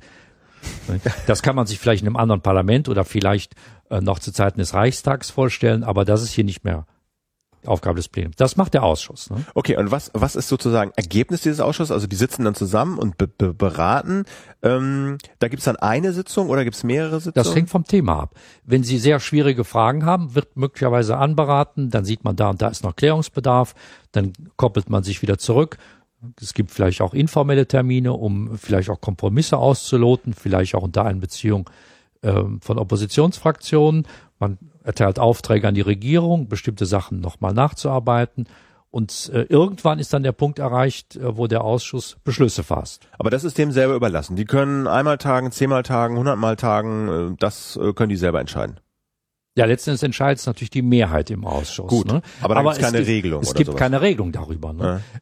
Es gibt natürlich oft zeitliche Vorgaben ein Gesetzprojekt wird ähm, eingeleitet und dann ist klar, das soll bis zu dem und dem Termin im Bundesgesetzblatt stehen. Damit ist ein Rahmen vorgegeben. Dann wird man versuchen, diesen Rahmen einzuhalten. Der Ausschuss wird also irgendwann fertig und äh, das bedeutet also, es wird, werden Beschlüsse gefasst und diese Beschlüsse werden fixiert auch um festzustellen, wer wie sich zu den Sachen verhält. Das ist ja auch immer wichtig, die Mehrheitsverhältnisse zu festzustellen, ja. ob zum Beispiel der äh, Ausschuss einstimmig zu einem Ergebnis kommt oder ob das Ganze streitig läuft. Das wird dokumentiert. Wir nennen das eine Beschlussempfehlung und ein Bericht. Das heißt, es wird an das Plenum eine Empfehlung gegeben, den Gesetzentwurf in der aus der nachfolgenden äh, Fassung, nachfolgenden ähm, Gegenüberstellung ersichtlichen Fassung anzunehmen. Dann macht man so eine schöne Synopse. Synopse bedeutet, ich stelle auf die linke Seite die bisherige Fassung, die ursprüngliche Fassung, auf der rechten die Fassung, wie sie vom Ausschuss verändert worden ist. Erhöht die Lesbarkeit, man weiß genau, ja. was passiert ist. Mhm. Das transportiert der Ausschuss und hinten dran hängt man einen sogenannten Bericht, in dem dargestellt wird, wie sich der Ausschuss mit der Sache befasst hat, wie viele Sitzungen stattgefunden haben, wie die einzelnen Fraktionen sich geäußert haben, ob eine Anhörung stattgefunden hat, eventuell welche Positionen in der Anhörung durch wen vertreten worden sind. Das ist dann sozusagen auch die Information an das ganze Haus, auch an die Fraktion, auch schon mal wichtig für die gesamte Fraktion zu sehen, äh, wie ist jetzt jeweils die Abstimmung gewesen. Wenn die Abstimmung im Ausschuss streitig gewesen ist, weiß man nachher auch, dass äh, im Bundestagsplenum eine Abstimmung streitig ist. Wenn der Ausschuss einstimmig zu einem Ergebnis gekommen ist, ist ja. das für das Plenum ein äh, leichterer Vorgang. Wenn ich das noch richtig erinnere, ist es ja so, dass das Parlament ja erst nach den äh, Ausschusssitzungen zusammenkommt in einer jeweiligen Sitzungswoche. Ja. Das heißt, äh, diese erste Lesung oder erste Beratung eines Gesetzes findet äh, in einer Sitzungswoche statt, aber bis die Ausschüsse sich wirklich damit beschäftigen, dauert es dann immer noch bis zur nächsten Sitzungswoche. Oder kann das auch? Es kann auch anders sein. Woche? Das hängt ja davon ab, welcher Zeitbedarf besteht. Wenn Sie jetzt zum Beispiel aktuelle Situationen äh, wie die Stabilisierung der Finanzmärkte äh, aus der jüngsten Vergangenheit äh, nehmen, äh, da war natürlich die Situation so, man hat mittwochs diesen Gesetzentwurf in erster Lesung behandelt, mit einer längeren Debatte, zwei Stunden. Ne? Vorher gab es eine Regierungserklärung der Bundeskanzlerin. Und dann war aber klar, dass man noch in derselben Woche das gesamte Gesetzgebungsverfahren abschließen wollte. Das bedeutet, die Ausschüsse müssen sich dann sozusagen Gewehr bei Fuß halten und müssen sehen, äh, dass sie im Rahmen des engen vorgegebenen Zeitplans fertig werden. Der enge vorgegebene Zeitplan war, freitags ist der Abschluss im Plenum. Zweite und dritte Lesung, so heißt das ja offiziell. Ne? Mhm. Also muss man sehen, dass man bis dahin fertig ist. Wie viele Ausschüsse waren da jetzt konkret beschäftigt? Äh, bei Fall? diesem Projekt waren beteiligt, also federführend war das beim Haushaltsausschuss, dann war der Rechtsausschuss beteiligt, der Finanzausschuss und ich glaube der Wirtschaftsausschuss. Und wie haben Sie das miterlebt? Also war das für Sie eine stressige Phase oder? Ja, natürlich. Das ist ja dann, ähm, das ist schon stressig, weil äh, man ja auch dann äh, viele Fragen gestellt bekommt. Es, auch die Koordinierung ist ja dann schwierig. Es muss ja auch alles sichergestellt werden, dass das schnell genug passiert. Dann tauchen irgendwelche neuen Situationen auf. Dann gibt es plötzlich äh, den Bedarf für eine Fraktionssitzung. Dann muss man das irgendwie mit dem normalen Zeitplan koordinieren. Möglicherweise werden irgendwelche Sachen verschoben. Äh, dann muss sichergestellt werden, äh, dass die Ergebnisse auch noch verteilt werden. Also der Haushaltsausschuss wurde in der Nacht, das war die Nacht von Donnerstag auf Freitag, der wurde nach Mitternacht fertig, ich glaube halb zwei oder so. Dann kam äh, dieser Text per reitenden Booten äh, dann ins Parlamentssekretariat. Die mussten natürlich äh, dann sehen, ob, ob die Form noch okay ist. Äh, und dann musste das nachts ja noch verteilt werden, damit freitags da fing man auch morgens schon um 8 Uhr an, sonst fängt man ja um 9 Uhr an, damit freitags äh, dann auch diese Beschlussempfehlung auf allen Tischen lag. also da hatten Sie dann echt Nachtschicht. Da war dann natürlich Nachtschicht. Ne? Und dann eben waren natürlich auch Fragen, weil immer wieder neue Gesichtspunkte auftauchen, was muss man wie machen und so. Das sind natürlich, es ist stressig, aber es ist natürlich auch spannend. Ne? Es sind so Highlights. Highlights, Highlights. Äh, es ist mal was außerhalb des üblichen Rahmens. Aber was war es gibt spannend? wirklich reitende Booten? Ja nein, nein, nein, äh, nein, nein. Das heißt, da, da, da kommt dann jemand, ähm, da, geht, da, daher. da kommt dann jemand daher. Da kam äh, ein Mitarbeiter des Sekretariats des Haushaltsausschusses, äh, der kam dann rüber und weil die in einem anderen Gebäude einfach Die sitzen tagen. im Paul-Löber-Haus. Paul und, sitzen. Ähm, ein Rohrpostsystem gibt's hier nicht mehr, oder?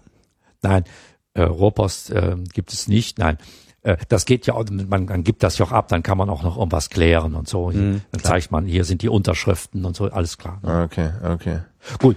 Ich habe eine Frage noch zu den Ausschüssen. Sie sagten ja vorhin, äh, so ein Ausschuss ist in der Regel immer einem Ministerium zugeordnet. In welchem Fall ist denn das ha der Haushaltsausschuss, äh, welchem Ministerium ist der denn dann zugeordnet? Ja, Haushaltsausschuss ist natürlich wieder so ein ganz leicht atypischer Fall. Auf der gegenüberliegenden Seite ist natürlich das Finanzministerium, aber nicht nur das Finanzministerium, denn der Haushaltsausschuss ist natürlich für den Bundeshaushalt zuständig und der Bundeshaushalt erschöpft sich ja nicht im Finanzministerium, sondern auch das Innenministerium hat ja einen Einzelplan im Haushaltsgesetz und so weiter. Also da gibt es, es ein, ein, Gegenüber, ein übergreifender, ein, ein übergreifendes. Und die Sitzungen der Ausschüsse sind in der Regel geheim oder Nein. in der Regel öffentlich? Äh, geheim sowieso nicht. Äh, die, Im Regelfall sind sie nicht öffentlich. Geheim bedeutet ja, äh, man macht die Schotten dicht, es darf nichts nach draußen dringen. Parlamentarisches Kontrollgremium. Zum Beispiel. Ähm, oder wenn im Verteidigungsausschuss über ähm, etwas Militärisches beraten wird und man möchte ungern, äh, dass äh, äh, fremdsprachige Interessenten äh, genau. zu sehr brauchen wir keine Details ja. dann ist klar. Der Normalfall äh, ist natürlich, äh, da sind keine schutzwürdigen Belange zu beachten. Wenn ich äh, eine Beratung erlebe, äh, ob ich jetzt äh, eine bestimmte Änderung des Strafgesetzbuches so oder so mache, ja. äh, da ist nichts Geheimes. Ne? Die Sitzungen sind im Regelfall nicht öffentlich, das heißt, es ist kein Fernsehen da, es sitzt kein Publikum auf der Tribüne, es sind nur die Abgeordneten da und äh, die Regierung. Und warum ist das so? Was ist so die Rechtfertigung dafür? Die Rechtfertigung, das ist eine, eine alte Diskussion, äh, manchmal auch in Zweifel gezogen. Äh, es gibt vielfach die Auffassung, dass das für die Arbeitssituation förderlicher ist. Man vermeidet Fensterreden, wenn keine Presse da ist. Man lotet sofort die Kompromisse aus. Man kann auch zum Beispiel äh, dann Signale geben, wo man sich vielleicht entgegenkommt. Vielleicht mhm. möchte man ja äh, bestimmte Oppositionsfraktionen mit ins Boot holen oder bestimmte Oppositionsfraktionen machen Angebote. Das kann man natürlich in einer nicht öffentlichen Sitzung besser machen. Ähm, Als auch, wenn auch mal vielleicht äh, was Unabgestimmtes mal versuchen. Ne?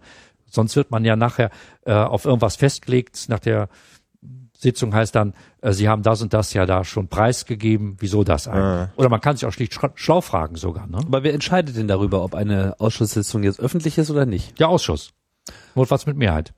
Okay, das heißt, da wird dann quasi die Tagesordnung vorher schon, weil es wird ja auch angekündigt, dass es öffentlich ist oder nicht. Das heißt, das es muss ja dann quasi für die nächste Sitzungswoche ja. wird das äh, dann immer schon noch mit entschieden. Ob ja, das steht ja auf der Tagesordnung drauf, das beschließt der Ausschuss. Äh, da laufen ja auch die Planungen mit einem zeitlichen Vorlauf. Äh, dann wird Von das Sitzung zu Sitzung wird entschlossen, öffentlich, nicht öffentlich. Aber was ja, ist denn dann das Regelfall, Kriterium für öffentlich? Anhörungen sind öffentlich. Das heißt, wenn das Experten eingeladen Wenn die Experten werden. kommen, das macht man typischerweise öffentlich. Es kann auch sein, dass man vielleicht gegenüber bestimmten Verbänden ein bestimmtes Thema auch dann will. Mhm. Oder dass man vielleicht auch die Arbeit des Ausschusses nach außen besser erkennbar machen möchte wenn man ein bestimmtes als wichtig empfundenes Thema behandelt. Das könnte ein Kriterium sein. Mhm. Und diese Experten, wer lädt die ein? Das macht der Ausschuss. Auch die gesamte Steuerung der Anhörung ist eine Sache des Ausschusses. Wenn im Ausschuss äh, kann schlicht beschlossen werden, wir machen eine Anhörung, dann verständigen sich die Fraktionen darauf, wer kommt. Notfalls wird nach Proports eingeladen. Man legt eine Zahl fest, so und so viele Sachverständige sollen kommen, dann wird nach Proports das aufgeteilt. Die Anhörung findet auch statt, wenn bei einem Gesetzentwurf, der dem Ausschuss überwiesen worden ist, dass die Minderheit erzwingt.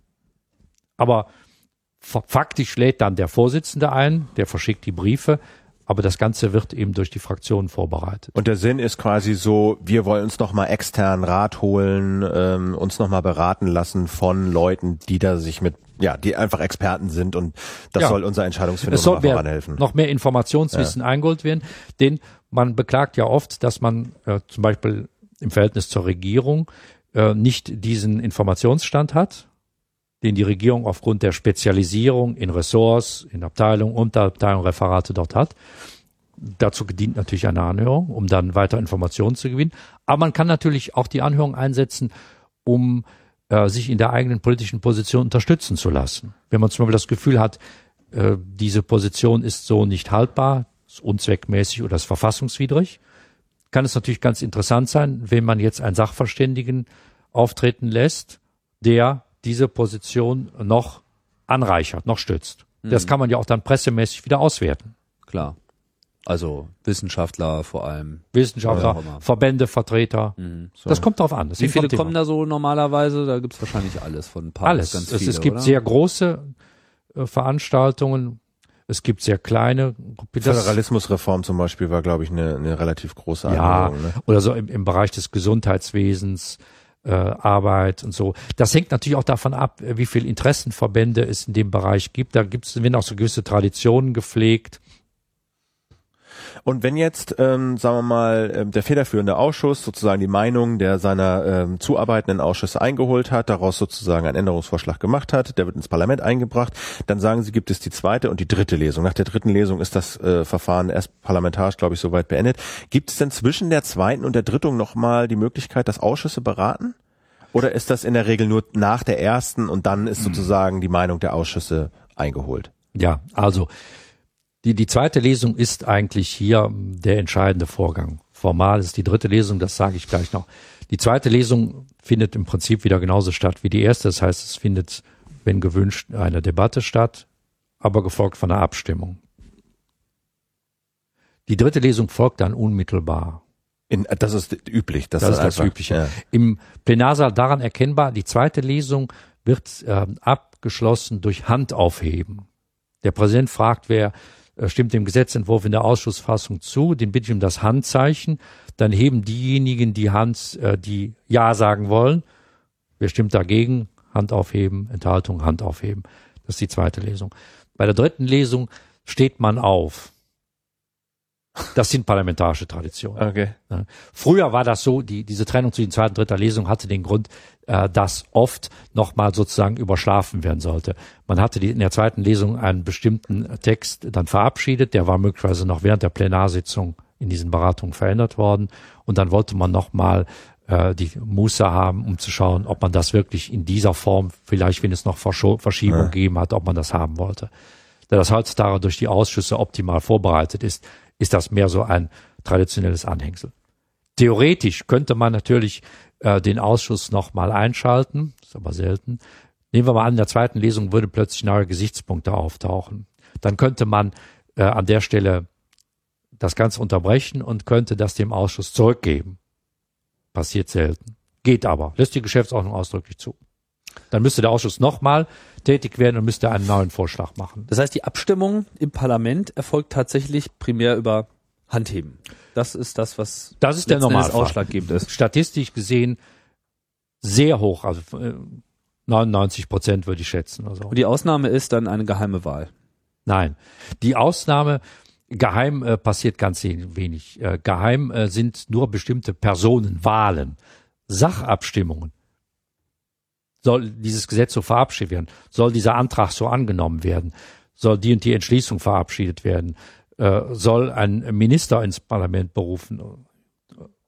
Zur Anwesenheit verpflichtet. Das geht immer offen. Mhm. Geheime Sachabstimmung gibt es nicht. Ne? Okay. Und bestimmte Wahlen finden geheim statt. Äh,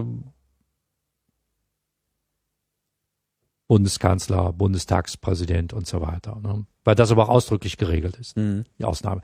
Nein, äh, für die normalen Sachabstimmungen ist äh, der Ausnahmefall die sogenannte namentliche Abstimmung, bei der das Stimmverhalten des einzelnen Abgeordneten registriert werden kann. Dieses eben beschriebene Bild des Handaufhebens führt ja dazu, dass der amtierende Präsident nur sagen kann, nachdem er in den Saal hineingeschaut hat, das ist die Mehrheit. Dann sagt er im Regelfall noch, der Gesetzentwurf ist mit äh, den Stimmen der Fraktion X und Y gegen die Stimmen der Fraktion Z bei Enthaltung von angenommen worden. Das ist einfach so eine, so eine Blickfeldkontrolle. Aber man sagt nicht, der Abgeordnete Müller hat mit Ja gestimmt und äh, die Abgeordnete Meier mit Nein oder sonst was. Wenn man das haben will, ja macht man eine sogenannte namentliche Abstimmung. Das muss beantragt werden. Das muss verlangt werden. Wenn eine Fraktion das verlangt, wird das gemacht. Mhm. Darüber wird dann nicht sozusagen nochmal abgestimmt, dann wird's gemacht. Das bedeutet, dass die Abgeordneten äh, so äh, Plastikkarten haben, so ungefähr in der Größe einer Kreditkarte, wo ihr Name draufsteht. Blau ist Ja, Rot ist Nein, Weiß ist Enthaltung. Und äh, dann werden kurz ähm, sechs Urnen im Saal aufgestellt. Dann werfen sie in die sechs Urnen äh, ihre Stimmkarte ein. Das dauert vielleicht fünf, sechs Minuten. Dann werden äh, diese Urnen rausgetragen. Die sogenannten Schriftführer, das sind Abgeordnete, die speziell für diese Aufgaben ausgewählt sind, die zählen das nach. Das dauert auch nur wenige Minuten, sodass man nach kurzer Zeit feststellen kann, äh, ob eine Mehrheit für den Vorschlag, nehmen wir an, äh, Bundeswehrmandat, Enduring Freedom oder was auch immer, ähm, die Mehrheit da ist. Und dann werden anschließend äh, diese Karten registriert. Auf den Karten ist so ein Barcode drauf. Man kann mit dem Scanner äh, dann äh, die Karten lesen und äh, dann entsteht eine Liste.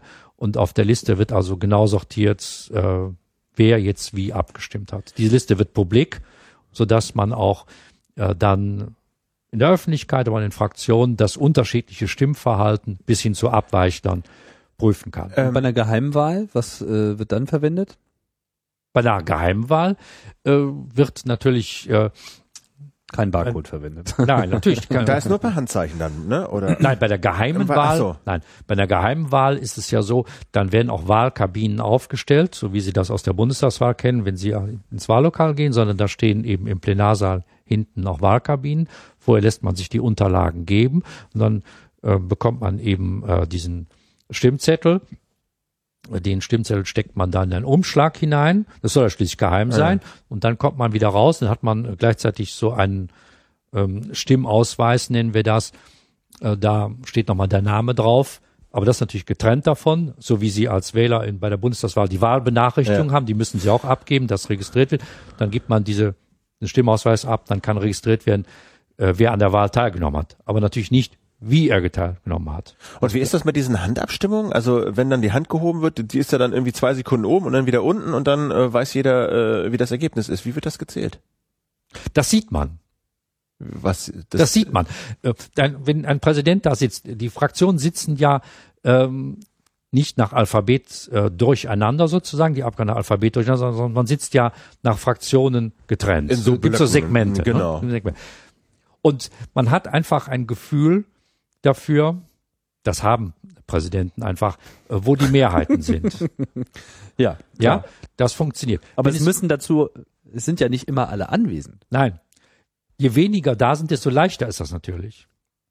Okay. Ab einer bestimmten Personenzahl fängt es an, schwierig zu sein, einzuschätzen, wo sind die Mehrheiten, wenn die Personenzahlen sehr nah aneinander kommen. Und wenn das jetzt jemand bezweifelt, kann er dann ja. sagen, es muss nachgezählt mhm. werden? Ja, das ist der berühmte Hammelsprung. Wenn also jetzt ähm, die wenn das Präsidium sich nicht einig ist. Das Präsidium äh, ist also der Sitzungsvorstand, was Sie im Fernsehbild sehen. In der Mitte eben der Präsident oder einer seiner Stellvertreter und rechts und links sitzen ja auch jeweils ein Abgeordneter. Also die, die unter dem Adler sitzen, sozusagen direkt. Ja, dann, mhm. genau. Gut. Die mit Recht. dem Hammer. Bitte? Die mit dem Hammer. der mit dem Hammer. Der mit dem. Der immer schön mit dem Hämmerchen äh, klopfen kann, wenn es so unruhig wird. Wird. Da ist kein Hammer. Ist kein Hammer? Es gibt keinen Hammer. Da ist kein Hammer? Nein, nein. Dachte, äh, das ist, glaube ich, äh, in ausländischen Parlamenten. Hier so. gibt es eine Glocke. Ach, eine genau, Glocke, die, die aber sehr selten benutzt wird. Ja. Es, eine Glocke gibt's da. nein, nein. Okay, also die sitzen ja. da und dann die sitzen da. Das sind also drei äh, und die sogenannten Schriftführer, das sind eben auch Abgeordnete, immer einer aus der Opposition, aus der Koalition, ne? Ja. damit äh, Neutralität gesichert ist. Und wenn einer, wenn die sich nicht einig sind, Mehrheit oder nicht Mehrheit, Mehrheit nicht Mehrheit, ne? Dann äh, findet der sogenannte Hammelsprung statt. Das bedeutet, alle Abgeordneten werden aufgefordert, den Raum zu verlassen dann gibt es ja hinten drei Türen. Über den Türen steht Ja, Nein, Enthaltung. Und äh, wenn alle draußen sind, begleitet natürlich auch von Hinweisen, akustischen Signalen, das ganze Haus weiß sofort Bescheid, dass ein derartiger Hammelsprung kommt. Auch im Fernsehbild ist das eingeblendet, Hammelsprung und so. Ähm, jeder weiß Bescheid. Die Fraktionen informieren sofort ihre Mitglieder, sodass auch aus Büros äh, die Abgeordneten oder aus anderen Sitzungssälen sofort herbeieilen. Und nach einiger Zeit werden dann die drei Türen geöffnet. An den Türen positionieren sich wieder Schriftführer, wieder immer wieder einer aus der Koalition, einer aus der Opposition. Drei Türen, jeweils zwei Schriftführer. Und die reinkommenden werden gezählt. Ja. Und, dann, dann kann man feststellen, was, wie das Ergebnis und ist. Und warum heißt das Hammelsprung? Wo ist das, wo ist der Hammel in dieser Geschichte? Das ist eine alte Geschichte. Äh, früher äh, soll aus, auf, äh, über einer der Türen im Reichstag äh, so eine Intarsie gewesen sein, äh, die an den Polyphem erinnert hat, den, Rie, den einäugigen Riesen, äh, der in, vor einer Höhle saß, in der Odysseus äh, mit seinen Getreuen saß und dann gab es die Situation, dass eben äh, der dort äh, morgens seine äh, Lämmer und Hammel aus der Höhle herauskommen ließ und dann hat er die gezählt und dann gab es ja die berühmte Geschichte, dass äh, Odysseus äh, und seine Leute sich dadurch gerettet haben, dass sie sich unter den ähm, Hammeln da verborgen haben. Und der hat die wohl immer, der, der Riese hat die immer von oben anfasst. Ne? Aha. Gut. Okay, Und gut. das aber, ob das stimmt, ist unklar. Es gibt auch Leute, die schöne Geschichte. Es, ja, äh, wird immer gerne erzählt. Äh, auf, ich glaube, über der anderen Tür war ein Bild, das an Rübezahl erinnerte. Jedenfalls ähm, gibt es auch die Theorie, äh, dass das nicht stimmt, dass der Begriff schon älter ist. Hammelzählen, Hammelsprung und so weiter. Okay, gut. Das ist aber selten, denn das kostet natürlich Zeit. Ja. Okay, also da haben wir sozusagen das Abstimmungs, äh, dem Abstimmungsmodalitäten jetzt äh, von der zweiten und zu, zur dritten Lesung und nach der dritten Lesung, denke ich, abgehakt. Ne? Ähm, dann ist sozusagen die dritte Lesung äh, durch. Dann passiert was? Dann äh, wird äh, dem Bundesrat mitgeteilt, wie der Gesetzesbeschluss des Bundestages aussieht. Der wird schlicht unterrichtet, der Bundesrat. Dann gibt es aber den Fall, wo der Bundesrat auch noch zustimmen muss, oder nicht? Ja, wir sind ja jetzt noch vorher. Äh, Wir sind ja jetzt am Ende der Bundestagsbehandlung und die endet eben damit, dass der Bundesrat informiert wird. Der Bundesrat hat dann je nach Gesetz die Möglichkeit, entweder nur Einspruch einlegen zu können oder aber äh, das Gesetz braucht seine Zustimmung, wie dieses Finanzmarktstabilisierungsgesetz. Da muss er zustimmen. Und ähm, im Regelfall ist ja so, wenn der Bundesrat äh, dann Einwände hat, wird zuerst mal der Vermittlungsausschuss eingeschaltet. Vermittlungsausschuss ist ein Gremium, in dem äh, 16 Bundestagsabgeordnete und 16 Mitglieder des Bundesrates sitzen, äh, die die Aufgaben haben, nach einem Kompromiss zu suchen. Und je nachdem, äh, wie dieser Kompromiss aussieht, äh, muss gegebenenfalls der Bundestag zunächst noch einmal wieder Abstimmen dann. abstimmen. Wenn also der Vermittlungsausschuss den Bundestagsbeschluss verändert, kommt das erstmal wieder hier hin. Dann gibt es ein Schreiben des Vermittlungsausschusses, das wird als Bundestagsdrucksache verteilt und dann wird darüber abgestimmt. Und dann ist die Sache wieder am Bundesrat. Ne? Und dann der späteren Schritte sind dann eben außerhalb dieses Bereichs eben Bundesregierung, Ausfertigung, Verkündung durch den Bundespräsidenten und Bundesgesetzblatt. Gibt's denn auch äh, Sitzungen, die jetzt nicht unmittelbar mit einer Gesetzgebung was zu tun haben? Ja. Gesetzgebung ist ja nur ein Teil der Aufgabe. Aufgabe ist ja auch, äh, die Bundesregierung zu kontrollieren oder sich mit Themen zu befassen, äh, die einfach äh, für das Land wichtig sind. Wenn irgendwo ein, ein Skandal passiert, wenn irgendwelche Fragen sind, Diese aktuelle Stunde zum Beispiel. aktuelle ne, das ist das Plenum. wurde, Aber beim genau. Ausschuss kann man sich natürlich auch mit Fragen befassen. Dinge, die bei der Bundesbahn sich ergeben, äh, Fragen, äh, die um diesen äh, Salzstock äh, in Gorleben äh, sich drehen, Themen auf der europäischen Ebene. Man weiß, es findet ein europäischer Rat statt, es findet ein Treffen der Finanzminister auf europäischer Ebene statt. Dann wird natürlich vorher auch darüber informiert und oder man lässt sich über die Ergebnisse unterrichten. Das wird dann auch immer an diesem Mittwoch in, den, in der Sitzungswoche noch mit eingebaut in der Regel? In den Ausschüssen. In den Ausschüssen. In den Ausschüssen. ne? Ich habe noch mal jetzt eine ein bisschen so eine persönlichere Frage. Also Sie machen das jetzt seit 25 Jahren. Ja. Äh, da haben Sie ja nun einiges miterlebt. Also Sie sitzen seit 25 Jahren wirklich in dem von uns ja so beschriebenen Maschinenraum des deutschen Parlamentarismus. Haben alles Mögliche miterlebt. Abstimmung, äh, Reden, äh, es sind Generationen von Parlamentariern äh, an Ihnen vorübergezogen. Haben Sie, wenn Sie mal so dass diese, diese Zeit Revue passieren lassen, Sie haben den Umzug mitgemacht von Bonn nach Berlin. Ähm, wenn Sie sich mal diese 25 Jahre vor Augen halten, nochmal zurückdenken an Ihre Anfänge und sich heute äh, diesen Betrieb hier vor Augen halten, was hat sich da verändert? Wie hat sich der Charakter in dieser, in dieser Zeit des parlamentarischen Betriebes verändert? Wie haben sich die Parlamentarier verändert? Die Reden, der Umgang? Ist das irgendwie, wie ist, wie würden Sie diesen Wandel beschreiben? Gab's einen? Gute Zwischenfrage. Keinen wirklich tiefgreifenden. Also nach meiner Einschätzung. Die typischen Abläufe, die ich zum Beispiel eben beschrieben habe, die habe ich schon vorgefunden, als ich hier angefangen habe, vor 25 Jahren. Was sich verändert hat, ist, es ist irgendwie noch schneller geworden, noch kurzfristiger alles, engere Zeitplanungen. Man bringt etwas ein, dann und dann ist die Ausschusssitzung, dann dann ist die zweite Beratung. Ganz kurz. Oft so, mittwochs hat der Ausschuss die Sachen abzuschließen Donnerstag, Freitag ist schon zweite und dritte Lesung. Alles etwas kurzatmig.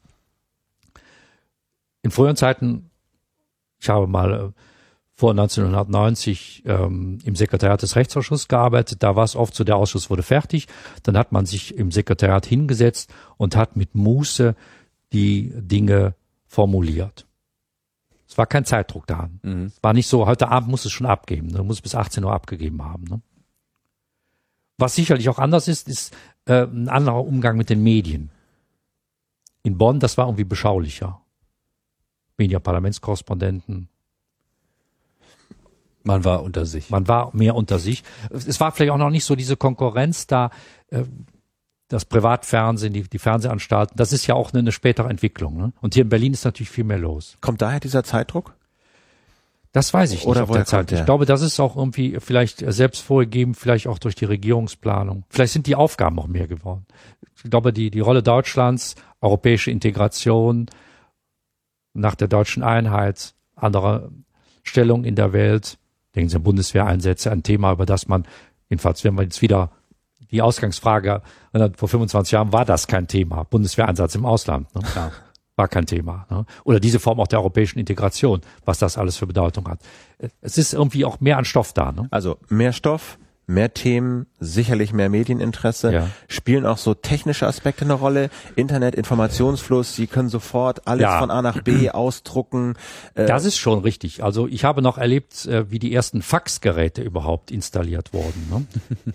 wo ganz wenige wussten, wie man das Gerät bedient, um etwas per Fax zu transportieren wo man andächtig vor diesem Gerät stand. Vorher da, war Hauspost oder? Ja, vorher äh, ging man entweder selber oder bestellte einen Boten. Ne? Gab es in Bonn eine Rohrpost?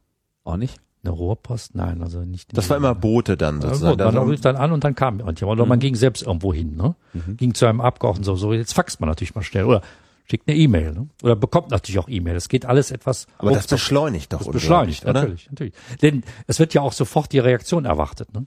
Verbessert das auch Brief, den Prozess? Weiß ich nicht. Äh, bin ich skeptisch. Vielleicht reagiert man ja auch schneller. Wenn ich einen Brief diktiere, früher ja auch, früher hat man ja auch Briefe diktiert. Heute schreibt das heißt, selber. Heute sitzt man ja auch äh, mit äh, äh, akademischen Wein, man sitzt ja selbst an seinem PC und schreibt die Sachen rein. Ne? Ein Personalcomputer zum Diktat, bitte. Ja, früher war ja klar, man hat vielleicht äh, Notizen gemacht, man hat äh, die Sekretärin zum Diktat gebeten oder hat äh, in ein Diktiergerät reingesprochen. Nach einiger Zeit kam dann äh, das fertige Produkt wieder. Dann hatte man auch schon wieder äh, einen kurzen Moment äh, der Entspannung. Da hat man wieder drüber geschaut, vielleicht auch eine andere Form von Kontrolle. Heutzutage tippt und senden.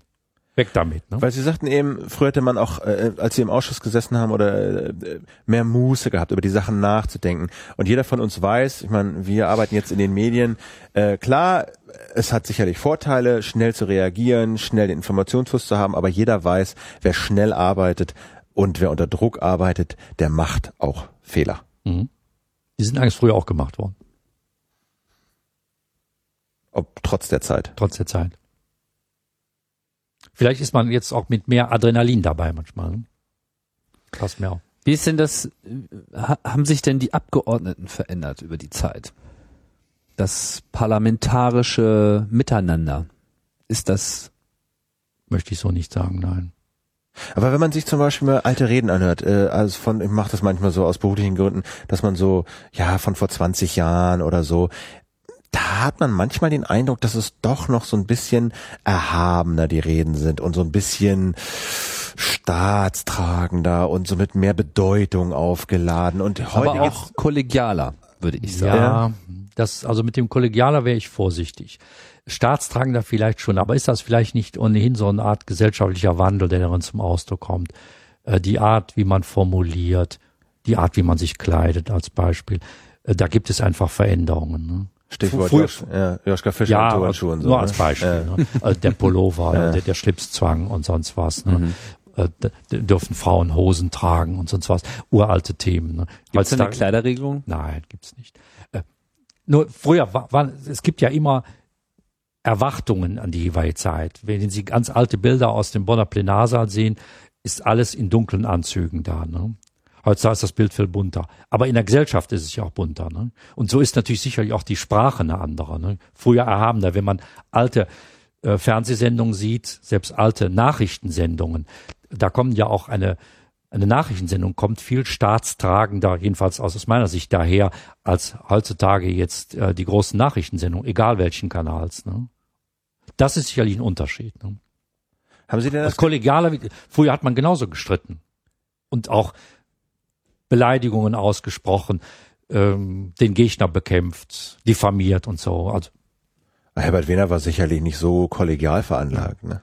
ich fürchte, dass manchmal so eine gewisse Verklärung stattfindet. Äh, Ich glaube, es ist ja auch ein menschlicher Zug, der auch in anderen Dingen so ist. Was länger zurückliegt, man Ja, erinnert sich ja. an bestimmte Highlights, äh, das Ich habe natürlich jetzt gerade kein, kein gutes Beispiel. Ich habe mir bloß mal eine Weile lang ein paar, paar al- alte Reden angeschaut und ich war ähm, schon ein bisschen beeindruckt davon, wie wie zueinander gesprochen wurde und hatte habe schon den Eindruck gewonnen, dass dass äh, nicht mehr so direkt miteinander kommuniziert wird bei dem, was ich an äh, Reden mitbekomme. Aber vielleicht ist das ja einfach auch nur der Ausriss, äh, den ich da mitbekommen habe. Vielleicht wird einfach was Vielleicht über haben was Sie anderes besondere, berichtet.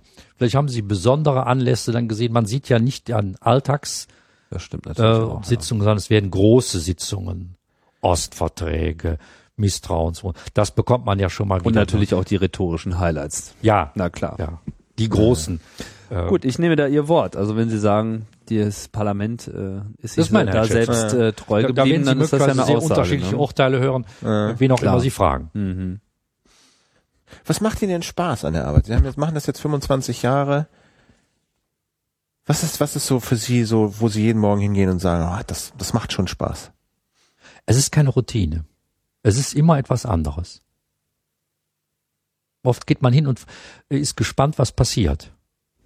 Es ist immer was anderes. Und natürlich auch äh, äh, im, im Vergleich zu anderen Tätigkeiten hier auch im Haus, man kann auch mal die, die Position wechseln. Es sind immer ganz andere Aufgabenkreise.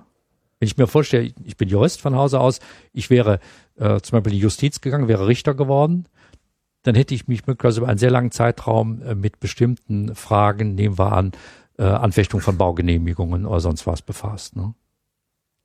Klarer Themenkreis. Ne? Hier großer Wechsel. Ich habe in der Zeit äh, unterschiedlichste Aufgaben gemacht, teilweise mehrere Jahre, dann immer mal gewechselt. Ich habe mal für den Verkehrsausschuss gearbeitet. Da waren Themen wie die Bahnreform. Äh, ich habe für den Rechtsausschuss gearbeitet, äh, wo dann Änderungen im Strafrecht äh, diskutiert wurden. Erste Fragen von Computerbetrug fand ich hochinteressant. Äh, dann habe ich äh, für den Plenardienst äh, gearbeitet, habe die Situation der deutschen Einheit damals ziemlich leibhaftig mitbekommen, was hochinteressant war. Immer was anderes irgendwo. Ne? Also Sie haben so ein, Sie haben so ein persönliches, sagen wir mal, äh, Kompetenzgerüst, das Sie so auffüllen mit äh, total unterschiedlichen Inhalten eigentlich immer. Ne? Also Sie, Sie sind Jurist und befasst in der Regel mit juristischen Fragen, aber die Inhalte konkret, mit denen Sie sich beschäftigen, die ändern sich jeden Die Tag. ändern sich. Ich würde gerne nochmal auf den Aspekt ähm, äh, kommen, der uns natürlich jetzt hier bei Bundesradio auch besonders interessiert, nämlich die Möglichkeit der Beteiligung und der Einbeziehung der Bürger.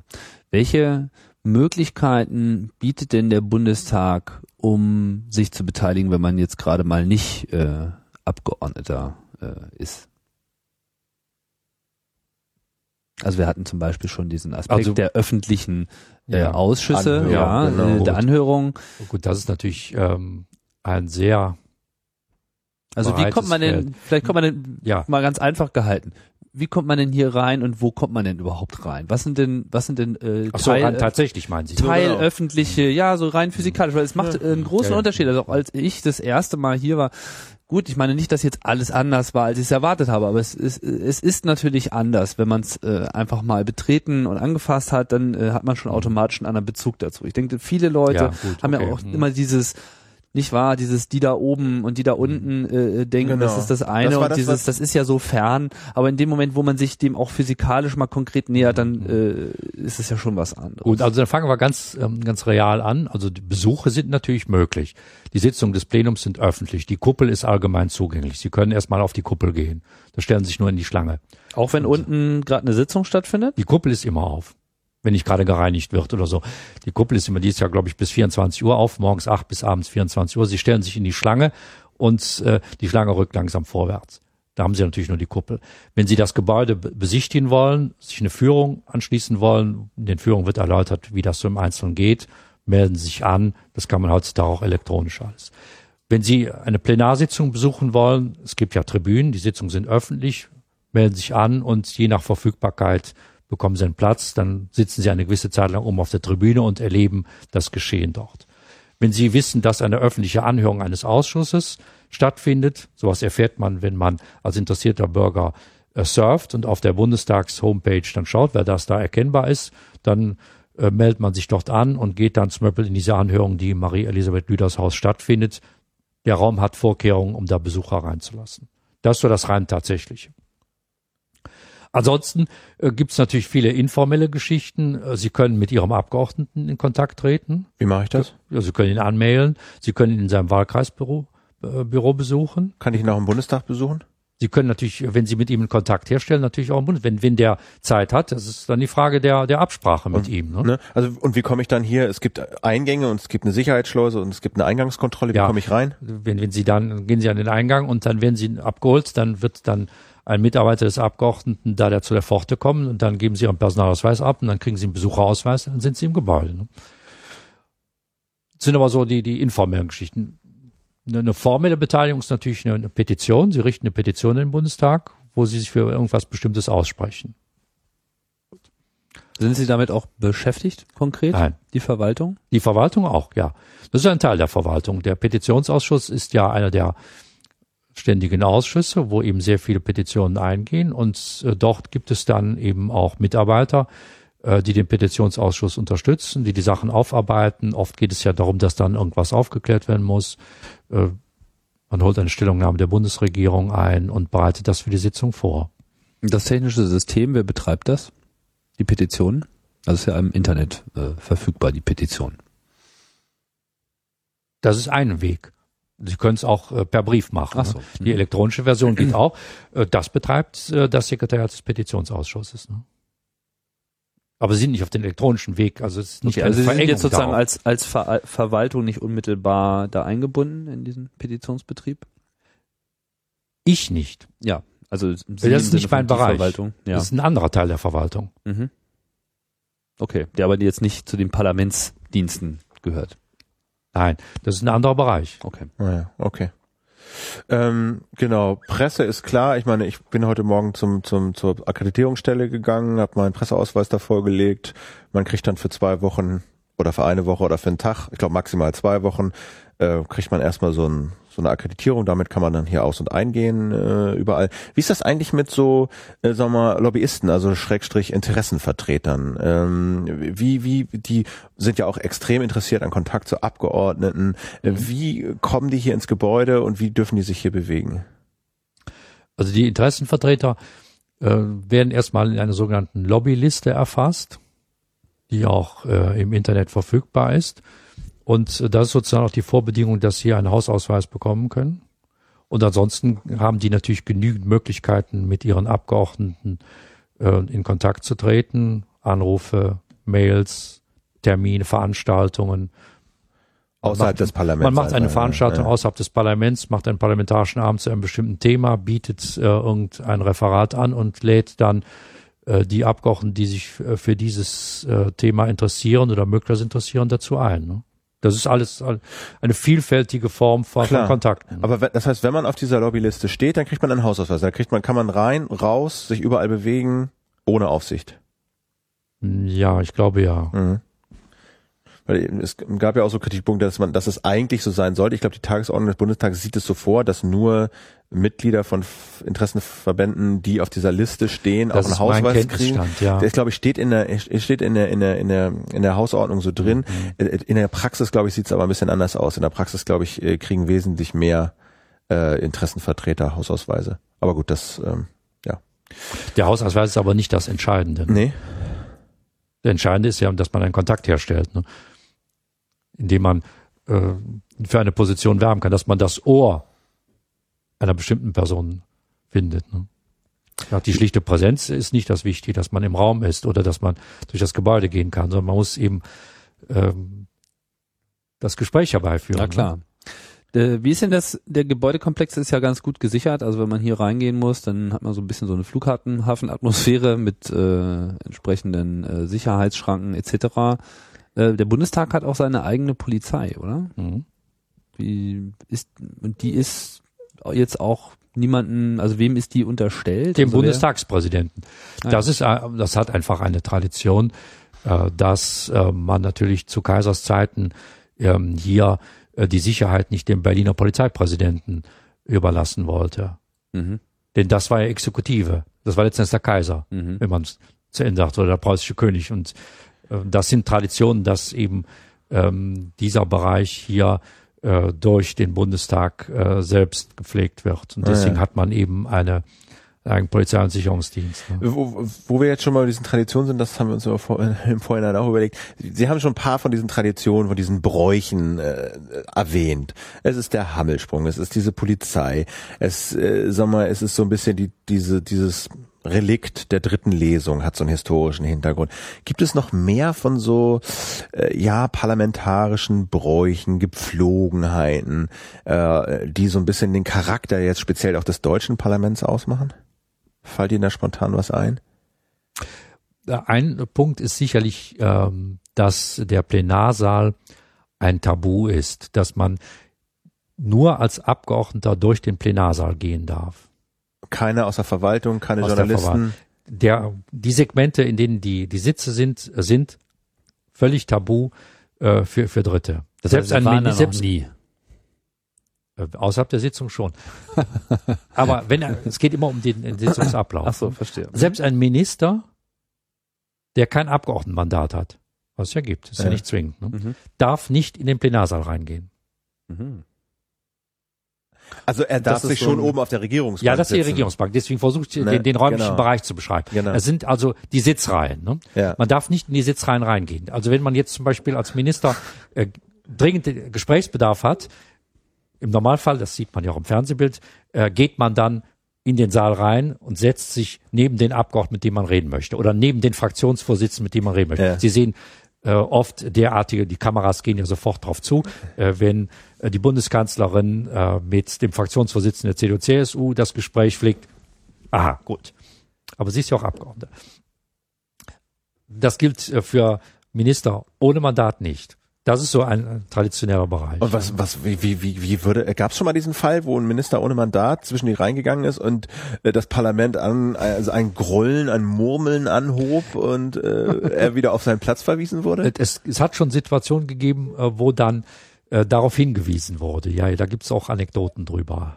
Ach so, da wurde dann so freundlich auf die es Schulter wird, geklopft? Oder? Es wird dann darauf hingewiesen, es gibt eine berühmte Anekdote, dass jemand dann äh, neben einen derartigen Minister getreten ist und hat gesagt, Herr Minister, wo sind wir denn hier? naja, okay, schön, ja. Wo kommt denn dieser ähm, Abgeordnete Jakob Mierscheid her? Ja, ich weiß ja gar nicht, ob es ihn überhaupt gibt. Ach, ja. Das ist so dieser, dieser Bundestags, äh, Mythos oder das ist der ist Bundestagsmythos. Äh, das, äh, der wird ja in einem bestimmten Bereich oder wurde in einem bestimmten Bereich gepflegt und wird auch wieder gepflegt. Einzelheiten dürfen Sie mich nicht fragen. Ich weiß, es gibt eine Akte Mirscheid, die ja auch als äh, Buch äh, existiert, äh, wo der Werdegang also genau nachgezeichnet ist. Und äh, er zeichnet sich eben dadurch aus, äh, dass er sich zu wichtigen Themen hin und wieder geäußert hat und ja auch nochmal wieder äußert. Es gibt auch eine Seite im äh, auf ja, bundestag.de ja, über sein Leben. Ja, Er ist nur schwer greifbar. Ne? Das ist das Problem. Aber es führt immer wieder zu Irritation für diejenigen, die das nicht wissen. Ne? Wir hätten Interesse an einem Interview. Vielleicht können Sie das ja arrangieren. Aber erzählen Sie mal, wie ist es zu diesem Meerscheid gekommen? Äh, das ist äh, eine Idee gewesen, äh, die ähm, in der SPD-Fraktion mal geboren worden ist. Und äh, dann war das äh, damalige Interesse, ihn irgendwie publik zu machen. Das waren also groß, das ist auch in diesem Buch, das habe ich damals mit großem Interesse gelesen, in diesem Buch dokumentiert, äh, ihn irgendwie erscheinen zu lassen. Das Ziel war ja, ihn irgendwo mal in amtlichen Papieren auftreten zu lassen, ne? was nicht ganz einfach war. Aber warum hatten die ein Interesse daran, so einen virtuellen Abgeordneten mit Geburtsdatum, Namen Ja, gut, das ist natürlich äh, zu kreieren? Erstmal kann man dadurch Botschaften transportieren und dann hat das natürlich auch einen gewissen Reiz. Es gibt ja Vorbilder, es gibt ähm, äh, im Bereich der, des Auswärtigen gibt es ja diesen Edmund F. Drecker, äh, diesen äh, deutschen Botschafter, der angeblich in Indien gewesen ist und so, der über lange Zeit auch gepflegt wurde, der sogar äh, in überregionalen Zeitungen auftauchte. Ähm, da gibt es so Vorbilder. Es, es gibt einen Mitarbeiter des äh, Bundesverfassungsgerichtes namens Nagelmann, den es natürlich nie gegeben hat, der auch gepflegt wurde. Es gab sogar mal eine Publikation, eine Festschrift Nagelmann, die im Buchhandel erschienen ist und so, wo diese Person gewürdigt wurde, die es eben nie gegeben hat. Das ist so ein Spiel irgendwo, ne? fiktive Persönlichkeiten. Und daneben kann man eben natürlich auch Sachen ähm, transportieren. Ne? Und, und, und wo taucht jetzt speziell der Mierscheid so auf? Also ich meine, Ja, als das sind- Person gibt es ihn Als nicht. Person taucht er nicht auf. Er, der taucht natürlich heutzutage in elektronischen Medien auf und früher in Briefen. Da taucht er ein Brief auf. Der, der tauchte so aus dem Nichts, Aus dem Nichts irgendwo auf, ne? Unterschrieben mit Jakob Mierscheid. Ja. Äh, wir sollten mal, meine Position ist. Meine Position, ich, mir ist dies und das aufgefallen. Ich, sehr geehrter Herr Präsident, äh, ich merke das und das mal an. Und dann wurde es natürlich äh, in die, die Presse gespielt, damit auch die entsprechende Resonanz da war. Ne? Äh, Wobei die Presse aber natürlich wusste, dass es diesen Abgeordneten nicht gibt. Und das ist Das aber war mir so, nicht klar, ob das nicht, ob das immer gewusst war. Ne? Ich erinnere mich, dass ich mal irgendwann offiziell den Auftrag hatte, eine solche Frage zu beantworten vor sehr langer Zeit, dass jemand schrieb, äh, der, an den damaligen Direktor beim Bundestag, wer ist eigentlich Herr Mierscheid? Und dann haben wir dem eine Antwort äh, formuliert, äh, die möglichst dunkel war wiederum, um äh, das eigentliche äh, undeutlich zu lassen. Das war jemand Hochrangiges. Nur seine Sekretärin sagte ihm dann im Vorbeigehen, das ist ein Phantom. Wir übertragen ja diese Sendung ähm, auch live im Internet und ähm, um sozusagen unseren Zuhörern äh, und Zuschauern Gelegenheit zu geben, noch Nachfragen zu stellen, Bemerkungen zu machen, so ein bisschen so einen Rückkanal zu geben. Und da kam hier die Frage, ob es eigentlich auch geheime Tunnel und Bunker hier gibt. Im Reichstag. Notausgänge für Krisenfälle. Also vielleicht. die Gebäude sind doch schon mit Tunnels miteinander verbunden, Ja. oder? Ja, Die Gibt's eigentlich benutzen so- so Not- ja, ja. so Notbunker, jetzt Alarm, alle in Bunker X? Dazu kann ich natürlich überhaupt nichts sagen. Verständlich. Aber es gibt, aber es, also bekannt ist ja, dass die Gebäude schon äh, miteinander verbunden sind. Also es gibt. Brücken, Es gibt Brücken, Äh, und es gibt aber auch unterirdische Wege. Ja, Gänge. ja, das schon. die sind jetzt aber auch für alle sozusagen nutzbar, also auch für Besucher, die können jetzt zwischen den Wer, Gebäuden wer und den her. Weg findet, kann diesen Weg benutzen. Ah, die sind nicht so einfach, also sind schon ein bisschen Das ist geheim. etwas unterschiedlich. Ah ja. Es gibt, es sind nicht alle so eindeutig. Aber nochmal zu den Bunkern, also ähm, gibt es sowas? Dazu kann ich nichts sagen. Warum nicht? Dazu kann ich nichts sagen. Das ist auf jeden Fall geheim. Das ist jetzt so eine Art No Comment. Dazu kann ich gar nichts sagen. Da Aha. müssen wir die richtige Verwaltung finden für, die, äh, für diese Okay, Ausgabe. Sie haben jetzt kein Unterreferat äh, Bunker und Notausgänge. Dazu kann ich nichts sagen. Verstehe. ja, gut, ich weiß nicht, wenn jetzt äh, aus dem Netz, aus dem Chat nicht noch äh, wesentliche Nachfragen kommen, Bemerkungen kommen. Ähm, ich denke, wir sind soweit. Äh, unser Interesse ist soweit. Ich bin auf jeden gestellt. Fall äh, hochgradig informiert worden, ja. Ich kann mich nur bedanken bei Ihnen, Herr Ja. Wiedemann. Das war auf jeden Fall ein äh, tiefgehender Einblick und eine gute Grundlage auch für unsere weiteren äh, Untersuchungen hier, äh, die Inhalte und die äh, vor allem die Funktionsweisen des äh, Bundestags Ja. und des Systems Bundesrepublik Deutschland zu erarbeiten. Genau, also ich habe schon das Gefühl, dass wir durchaus den von uns oft zitierten Maschinenraum jetzt ein bisschen besser kennengelernt haben und so die Mechanik, die hier wirkt und dann Gesetze auswirft, äh, mit denen wir alle zu kämpfen und zu tun haben. Und ja, ich finde, Sie haben das sehr anschaulich äh, gemacht. Danke. Wir danken Ihnen ganz, ganz herzlich für die Zeit, die mhm. Sie sich genommen haben. Vielen Dank. Und wir danken allen fürs Zuhören. Ja, auf jeden Fall auch das. Uh, und äh, können versprechen, dass wir, dass das hier sicher nicht die letzte äh, Ausgabe des Bundesradios sein wird. Wir werden uns bemühen, auch noch, sagen wir mal, andere Aspekte, die wir heute hier in Theorie besprochen haben, wie zum Beispiel Ausschüsse etc., ein bisschen näher und noch lebendiger und mehr vor Ort zu beleuchten, mit Experten, mit Abgeordneten zu reden. Aber ich denke mal, so als Startschuss als äh, kleine Einführung ähm, war das heute sehr gelungen. Auf jeden Fall. Gut, ja, ich hoffe, dass ich ein bisschen Einblick bieten konnte. Auf jeden Fall. Äh, in unsere Arbeit, die ja in, um das Eingangsbild aufzugreifen, ja teilweise im Verborgenen läuft. Ne? Und in vieles eben viel komplizierter und komplexer ist, als das vielleicht in einem schlichten Fernsehbild, das auf den Plenarsaal oder den Redner konzentriert ist, dargestellt werden kann. Auf jeden Fall. Ja. Vielen Dank. Also, Tim Prittler, Philipp Banse sagen ganz herzlichen Dank an Herrn Winkelmann und vielen Dank fürs Zuhören. Und, und tschüss an die Hörer. Tschüss an die Hörer. Bald. Bis bald. Tschüss. Top.